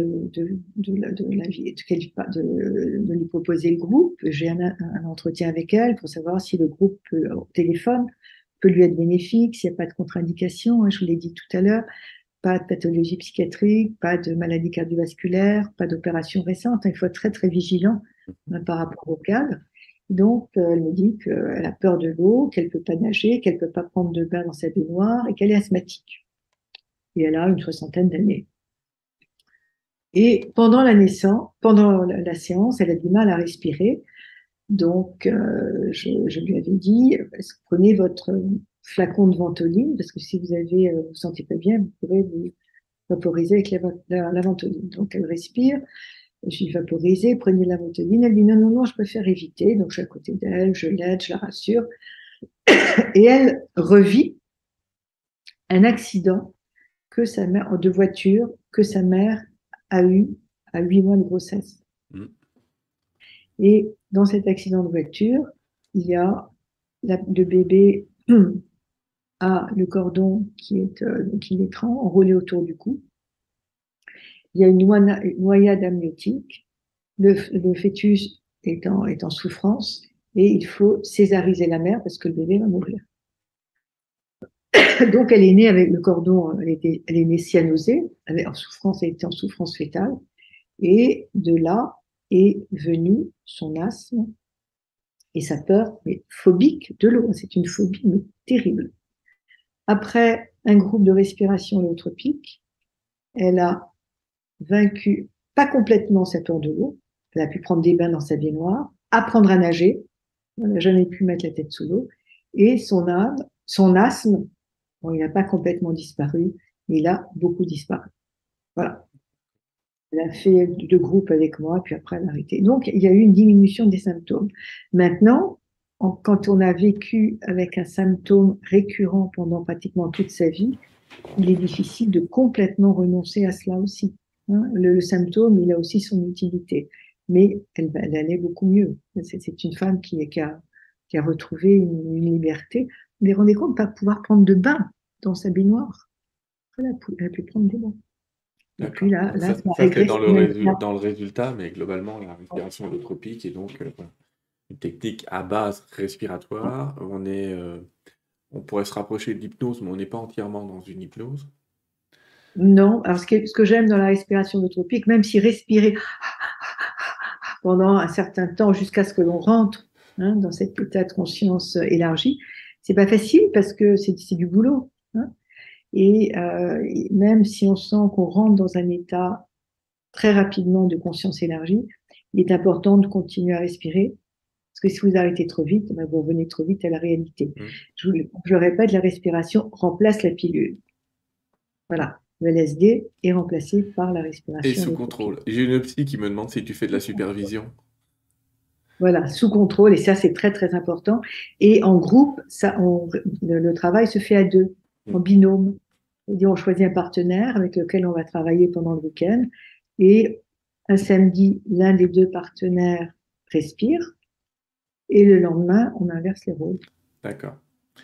Donc je disais, euh, on te demande, il y a une psychologue ou psychiatre, je ne sais pas, qui te demande si tu fais de la supervision. Oui, je supervise aussi. D'accord. Euh, j'ai Didier qui me demande est-ce qu'on peut faire un, parallèle entre tes travaux et ceux de Jodorowsky dans la psychomagie? Je ne sais pas si ça te parle ou si tu connais euh, ce qu'il a fait. Oui, j'ai suivi des cours, des séminaires avec Jodorowsky. Non, on n'est pas, on n'est pas, ça n'a rien à voir. D'accord. Puis il y a la personnalité de Jodorowsky dans l'acte. Euh, moi, j'adore ce qu'il fait, hein, Jodorowsky, mais non, on n'est pas dans l'acte psychomagique, non. C'est un personnage exceptionnel. J'aimerais bien qu'un jour quelqu'un vienne nous parler de lui, voir lui, mais bon, pourquoi pas. Euh, on te demande, Martine, si tu as accès aux annales akashiques pendant, pendant tes, tes travaux, c'est-à-dire aux vies antérieures des personnes par toi-même, ou si eux, ils ont accès. Alors, ils peuvent avoir accès. Moi, si je sens des choses, je ne dis rien. Je ne suis absolument pas dans la suggestion. Non. Et tu vois, par exemple, lorsque je reçois des informations, mmh. euh, je ne vais jamais dire au patient, mais voilà, je vois telle et telle chose. Je vais lui dire, mais est-ce que par hasard, je vais euh, poser des questions un peu périphériques, mais je ne vais absolument pas suggérer, suggestionner? Non, non. D'accord. Alors, moi, j'ai une question. D'ailleurs, j'en parle dans un cas, dans le cas Annabella, où j'avais senti, enfin, je ne vais pas, je vais pas encore m'étendre, mais si j'ai une information importante, je vais poser la question. Est-ce que ça te dit? Est-ce que tu, est-ce que, est-ce que ça te parle? Hmm. Mais je ne vais pas imposer parce que sinon, euh, c'est moi qui vais, euh, qui prend, qui prend le lead du patient et le patient doit être complètement libre hein, dans son expérience. Moi, ce que j'aime dans, dans ce que le Groff parle, nous parle dans, la, dans le rôle du thérapeute. Il parle, il, dit que le, thérapeute pendant la respiration holotropique, c'est un facilitateur. On va aider le patient à s'accoucher. Ce qu'on parle autour de la naissance. Donc, il, il, il, se donne naissance au patient. Et il va donner naissance à des couches de lui-même qui n'étaient pas encore exprimées, qu'il portait en lui. Oui. Oui, et c'est important d'être facilitateur. On parlera de ça aussi dans une prochaine émission, les amis. Dans, dans 20 mois, on va parler plutôt d'hypnose régressive, mais en expliquant que il faut pas, faut faire très attention à celui qui fait la séance et qu'on peut facilement rentrer dans des inductions, euh, même sans le vouloir. On parlera avec vous de ce que sont les inductions, parce que certaines personnes ne se rendent pas compte que même votre médecin généraliste, finalement, il vous fait des inductions. on en reparlera ensemble. On en reparlera ensemble. Euh, moi, j'ai une question. Alors, toi, tu vas comprendre la question, pas nos amis, mais on va expliquer la question. Quel est le rôle de l'invisible dans les trois mondes? Est-ce que tu peux déjà nous dire ce que sont les trois mondes et quel est le rôle de l'invisible?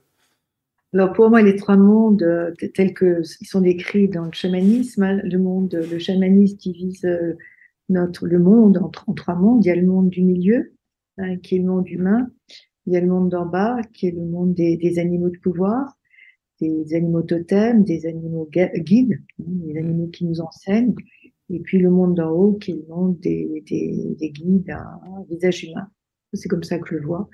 Et que le monde invisible, il se manifeste dans notre, dans notre réalité humaine aussi. Hein oui.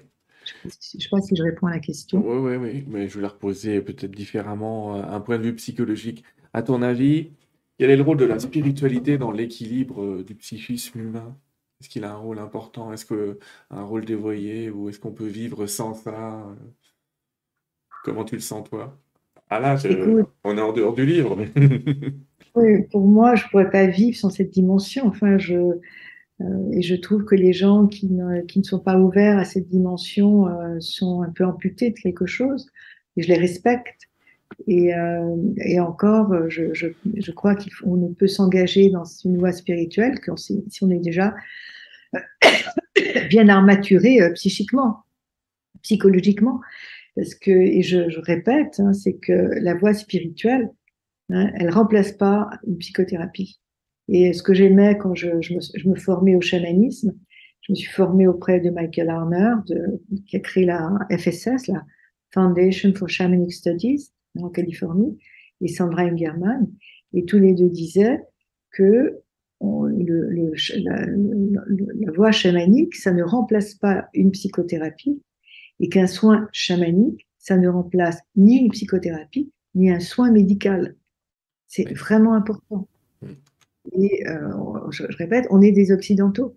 Et euh, le, le, chaman, entre guillemets, qui va vous dire, bah, écoute, un cancer, euh, surtout t'arrêtes la chimio, t'arrêtes les, les, soins médicaux, moi je vais t'aider, je vais te guérir, c'est à fuir. C'est euh, faut, c'est vraiment important de, de, raison garder et de, pouvoir créer des passerelles entre les différentes approches. Moi, je me suis beaucoup occupée de patients qui avaient des maladies très graves et qui, parallèlement à la prise en charge médicale, bénéficiaient d'approches alternatives. Ils avaient beaucoup plus de chances de rémission que les patients qui s'en remettaient uniquement passivement à la voie médicale. Parce que c'est important quand on est souffrant d'aller chercher aussi ailleurs d'autres possibilités de soins. Ça veut dire qu'on est actif dans notre processus thérapeutique. Il y a un film extraordinaire qui m'a, enfin moi, qui m'a beaucoup touché. Il s'appelle Mon médecin indien sur Arte. Alors, allez voir ce film, c'est, vous le trouvez, je crois qu'il est gratuit. C'est l'histoire d'une femme qui avait un cancer, euh, qui était soignée par un, professeur euh, en oncologie à Curie. Et un jour, le, médecin lui dit, madame, je peux plus rien faire. Elle a renoncé à, au diagnostic. Elle est partie en Inde. Elle a investigué. Elle est allée deux ou trois fois. Et elle revient voir son médecin. Et elle est guérie. Il est fasciné. Il lui fait tous les tests. Elle est guérie. Et il va lui demander de l'amener en Inde pour qu'il rencontre les médecins et les guérisseurs qui se sont occupés d'elle. Ça, c'est génial. Donc, l'important, c'est de créer des ponts des passerelles. Et c'est la raison pour laquelle, pour moi, la psychanalyse, c'est ce qui m'a enfanté. Mais on est au 21e siècle et il y a d'autres voies d'accès à l'inconscient qui se sont créées, qui se sont ouvertes. Et l'important, c'est de créer, une chaîne avec des maillons différents. Tout ça, ça fait comme une chaîne d'union, en fait. Oui, ouais, évidemment. Du corps physique, mental, émotionnel et spirituel, qui ont tous des pratiques différentes euh, de guérison et complémentaires.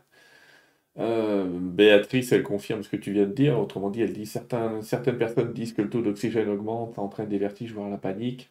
Ça veut dire qu'on ne peut pas le faire seul. C'est exactement ce qu'on vient de dire, ne pas le faire seul. D'accord. J'ai. Euh, en fait, une question un peu générale, c'est aujourd'hui dans ta pratique, est-ce que Freud et Lacan ont encore leur place ou pas du tout? Moi, Lacan, c'est pas du tout ma tasse de thé parce que je trouvais qu'il était trop conceptuel, trop, trop dogmatique, trop totalitaire. Dans mon bureau, il y a une, photo de Freud. Pour moi, Freud, c'est une figure de proue, c'est une figure très lumineuse. Il a été trop critiqué parce que on a, on l'a trop identifié à Lacan. Et Freud, c'est quelqu'un qui était, qui était quand même très libre. N'oublions pas que euh, lorsqu'il crée la psychanalyse, il est viennois, il est dans une ville très, il, il vit dans une ville très antisémite, assez sectaire. Euh, il ne veut pas que sa discipline soit ravalée à la, au spirituel, à la parapsychologie. Parce que l'inconscient, finalement, c'est ce que je dis toujours, on en parle, mais c'est de l'invisible, l'inconscient. Oui, bien sûr. On peut pas le voir. On peut pas opérer l'inconscient avec un scalpel. Quand vous avez euh, une maladie, une appendicite, on va inciser, on va enlever l'organe malade, on recoue, et puis on attend le, temps euh, de la cicatrisation. L'inconscient, Comment on peut dire à un patient, le patient vous demande, mais combien de temps ça va durer? On n'en sait rien. Puisqu'on travaille avec l'invisible, on travaille avec les résistances, les peurs, et, il faut être très très subtil, il faut être très, très éthique. Moi, je dis aux patients, je ne sais pas combien de temps ça va durer. Et puis, il y a aussi ce que, le patient met en branle dans sa vie, euh, il y a les peurs du changement, il y a tellement de paramètres qui rentrent en jeu la magie, en fait. Je pense que mon rôle, c'est d'aider le, patient à trouver la magie en lui. C'est ça. Parce qu'il y a de la magie en chacun. Et souvent, les gens sont tellement euh, enfermés, enchaînés, parce que il faut pas, ils sont pleins d'injonctions parentales négatives, qu'ils ont peur d'ouvrir les portes. Donc, je dirais que mon rôle de, mon rôle, c'est un peu un rôle de passeuse, en fait. D'ailleurs, un jour, c'est ce que j'ai entendu dans un voyage chamanique, j'ai entendu que tu es une passeuse et une penseuse, une penseuse d'âme. Voilà, je crois que ça, tu me demandé tout à l'heure, mais comment je me caractériserais, je crois que c'est ça, c'est ce que j'avais entendu dans un voyage chamanique, une penseuse d'âme. C'est une belle idée. On va terminer avec deux autres questions. La première est la peinture. Euh, Dominique demande, est-ce qu'il y a une grille de lecture conscient-inconscient que nous ne parvenons pas à déceler euh, dans la peinture? Une quoi? Excuse-moi, je crois pas que j'ai En fait, elle, demande si euh, on peut trouver. Attends, je reprends la question exactement. Y aurait-il une grille de lecture conscient-inconscient qu'on n'arrive pas à déceler dans la peinture? Autrement dit, est-ce que la peinture, c'est un exutoire de l'inconscient, d'après toi? Bah, tout dépend quelle, quelle peinture. C'est quand c'est une peinture extrêmement figurative qui ressemble à de la photographie. Je crois que ça ne peut pas être une, une émanation de notre inconscient. Hein. Euh, d'abord, moi, j'aime pas du tout la peinture euh, figurative. Je m'y retrouve pas. Derrière toi, c'est une de tes peintures? Oui, oui, il y en a plein dans le bureau. Ah, là, c'est sympa. Et, euh, alors, ce qui, est, ce qui est marrant, c'est que quand j'ai eu le Covid, j'étais très, très fatiguée, mais, mais fatiguée à un point inimaginable. Mm. Et mon conjoint m'a dit, écoute, je pense que pour que tu puisses guérir rapidement, tu vas te mettre, tu vas, je vais t'apporter tes pinceaux et une toile. Et eh bien, et la toile, j'ai terminé la toile et j'étais guérie. Ça, c'est sûr que voilà, l'art-thérapie, on en parle beaucoup, mais c'est euh, impressionnant. Voilà, je suis art thérapeute aussi, mm. ça me passionne. Parce qu'on a chacun, si tu veux, renferme en lui une possibilité d'expression et dont il n'a pas conscience parce qu'il n'ose pas. J'ai plein de patients qui ont découvert leur euh, créativité, qui ont même abandonné leur métier grâce à des séminaires de respiration hydrotropique. Ils ont découvert qu'ils étaient artistes. C'est merveilleux. Après, c'est un saut dans le vide. Je suppose que tu les accompagnes et que tu leur dis pas de sauter dans le vide et que c'est très accompagné. C'est oser, en fait. Le mm. maître mot, il y a une phrase de, de Steve Jobs que j'adore. C'est à la fin d'un discours, euh, d'une conférence qu'il donnait à Stanford il termine en, disant Stay hungry, stay foolish. Restez affamé, ayez toujours faim et soyez fou. Ouais. Pas au sens de la cause, mais osez, tu vois, être fou. Euh, oser euh, s'exprimer en fonction de qui on est et non pas en fonction de qui on nous a dit d'être. C'est merveilleux. Avant, avant de montrer ton site euh, personnel à toi, j'allais dire, est-ce que tu peux dire à nos amis comment est-ce qu'on peut trouver un praticien en respiration holotropique euh, Il y a un site internet qui les réunit, il y a une fédération, il y a quelque chose? Non, pas du, non, en France, on est quelques-uns donc, qui avons été formés par Grove. Il suffit de regarder respiration holotropique sur le net. S'ils sont euh, américains ou nord-américains, vous regardez GTT, Grove's Transpersonal Training, GTT, et puis là, vous trouverez des, des praticiens qui ont été euh, formés et que, qui sont dans différents États américains. Alors, il faut se méfier parce que beaucoup de gens se réclament du breathwork. Euh, ça n'est pas la respiration holotropique. La respiration holotropique, c'est holotropic breathwork. Hmm. Mais si vous trouvez en France breathwork, ça n'est pas de la respiration holotropique. Et si vous trouvez, si des praticiens vous disent moi, je pratique la respiration holotropique. Demandez-leur par qui ils ont été formés. Oui, faites un peu votre enquête, effectivement. Voilà, encore une fois, c'est n'est pas du tourisme non plus. Euh, parce que le tourisme spirituel, hein, il, est très présent. Les gens souhaitent, euh, veulent euh, l'éveil spirituel comme ça en trois séminaires, des, des, des expériences spirituelle, lumineuse, la rencontre avec euh, l'invisible, les maîtres. Non, je veux dire n'y a pas de miracle, hein, c'est ce que vous apportez de vous qui va permettre aussi l'éclosion de l'expérience. Hein, et puis parfois, on a envie de venir euh, régler certaines problématiques euh, dans un groupe. Ce qui est important, c'est de faire confiance au souffle.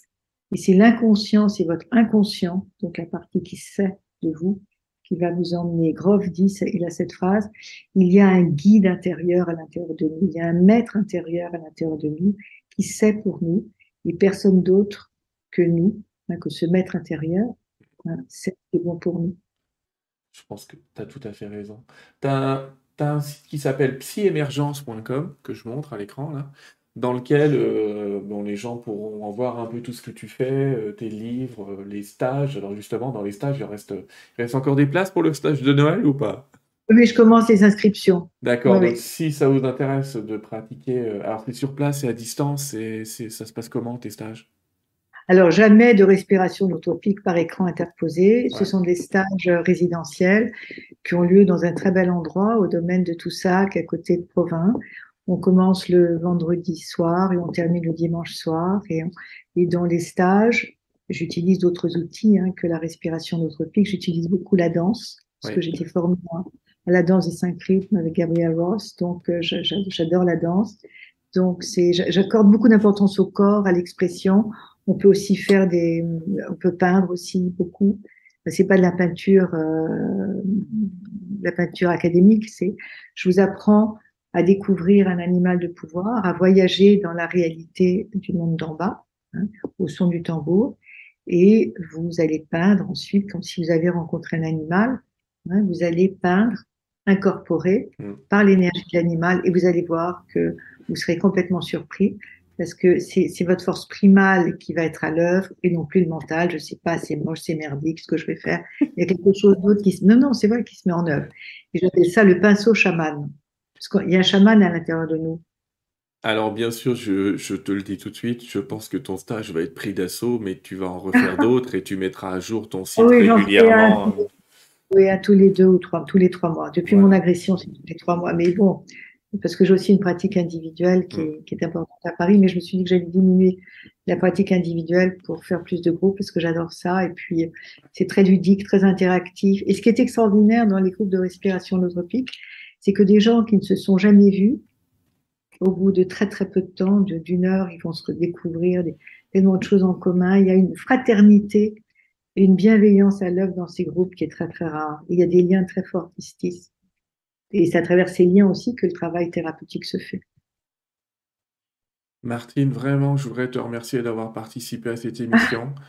Je vais te laisser préparer, entre guillemets, les mots de la fin. C'est toujours comme ça que je termine. C'est toi, c'est l'invité qui termine. Je vais expliquer à nos amis quelle va être la prochaine séance. Et après, je reviens vers toi pour ces mots de la fin. D'accord? On fait Donc c'est toi qui parles. Ouais, Oui. c'est moi qui parle et après c'est toi. Les amis, donc je vous invite, euh, il est là, parce que mon écran est toujours inversé par rapport à la réalité. Vous avez le livre de Martine qui est là, euh, Une psy parle aux esprits. Lisez-le, ça se lit tranquillement. Ça se lit aussi comme un roman, vous verrez, c'est... Un roman, c'est une histoire vraie, mais cependant, vous allez vraiment y trouver votre compte et tout un tas de petites histoires. Je voudrais encore vous remercier de, de- d'être de plus en plus euh, présent, inscrit dans, dans, dans Terre 2, dans Terre 2 TV et dans la prochaine émission aussi. Je suis en train de vous préparer plein d'émissions. Il y a plein de bouquins derrière moi. Et voilà, il y a des bouquins de médium, il y a des bouquins effectivement de transpersonnalité. J'ai aussi tiens, l'INRES, euh, m'ont dit de, voilà, la revue Inexplorée. euh, vous verrez Martine de temps en temps qui apparaît d'ailleurs dans la revue Inexplorée de l'INRES. Il y a plein de choses qui sont en préparation. En tout cas, la prochaine émission, les amis, vous voyez, je reprends mon agenda électronique, comme je dis toujours. Moi, je suis très papier. Je- J'ai pas quitté le papier. euh, J'aime bien l'informatique, mais comme j'ai pas la foi, je garde mon papier. Le 12 octobre, le mercredi 12 octobre, on se retrouve avec Caroline Cory. Et avec Caroline Cory, on va. C'est une réalisatrice américaine qui a produit, vous le verrez, deux films dont on verra les bandes annonces. Et on va parler d'OVNI parce que potentiellement, mais on vous en parlera, réussi à prouver que c'était pas totalement faux tout ça. Et puis on parlera d'un autre, euh, autre euh, film qui s'appelle Superhuman, Superhumain, dans lequel elle a fait le tour du monde pour montrer que les pouvoirs parapsychiques sont totalement, euh, entre guillemets, prouvables dans des laboratoires. Elle a elle-même mené l'expérience. On parlera de, ça avec elle pendant une heure et demie et il y aura d'autres émissions derrière. En attendant, Martine, je te dis à nouveau, et cette fois ça va être à toi, je te remercie énormément de cette émission. Ça a été un plaisir de t'écouter. Je sais qu'il y a mille aventures que tu pourrais nous raconter, mais malheureusement on est un peu limité par le temps. Et c'est pour ça qu'on invite nos téléspectateurs à, à jeter un œil au livre. Et puis je te laisse les mots de la fin en te remerciant encore. Écoute, moi je vous remercie, puis je remercie les, les auditeurs parce que ça a été, je me suis sentie très très libre dans, dans mon expression. Et puis je voudrais pas vous quitter sans vous parler de Stéphane Alix, puisque tu as parlé de Ouais. la revue Explorer. Et Stéphane vient de sortir. Stéphane, c'était un grand ami puisqu'on a, j'ai, participé à la création de l'INRES, qui a été une très très grande aventure et je trouve que Stéphane c'est un homme d'envergure, c'est un homme qui, qui, a osé ouvrir de nouveaux chemins, hein, notamment parler de l'extraordinaire, de l'invisible dans un pays qui est encore très très rationaliste, cartésien et je salue son courage. Et il vient de sortir un livre qui s'appelle Un fantôme sur le divan, qui est édité chez Albin Michel, quand l'extraordinaire s'invite chez les psys. Et il y a un chapitre euh, qui m'est consacré et qui s'appelle Les dimensions infinies de l'inconscient. Et c'est, je pense, la thématique, c'est pas que je pense, c'est que je crois que c'est la thématique sur laquelle on a partagé ce soir. C'est que nous, selon, nous sommes des êtres multidimensionnels et aux, potentialités insoupçonnées. Et c'est ça que j'essaye de, de, que j'essaye d'offrir aux personnes qui viennent dans les groupes. C'est-à-dire qu'ils se découvrent sur leurs différents niveaux de conscience. Et c'est magnifique et j'adore ça. Et, et puis je remercie aussi, euh, je vous remercie, puis je remercie aussi tous les gens qui me font confiance. C'est un, c'est merveilleux. Et je te remercie Sylvain parce que je beaucoup. Mon cœur battait tout à l'heure avant de, avant de commencer, comme toujours, quand j'interviens, ou même quand j'anime un séminaire. Pourtant, ça fait euh, plus de 30 ans que j'anime des séminaires et 40 ans que, que, que, que je pratique. Mais c'est toujours euh, un moment d'exaltation, et avant l'exaltation, ben, il y a la peur. Puis après, on se dit, est-ce que je l'ai bien descendu? Oui. Voilà. Merci à vous tous. Et, Merci à toi. Et bonne journée et à, à très vite. Bonne fin de soirée, les amis. À bientôt. Au revoir. Au revoir. Au revoir.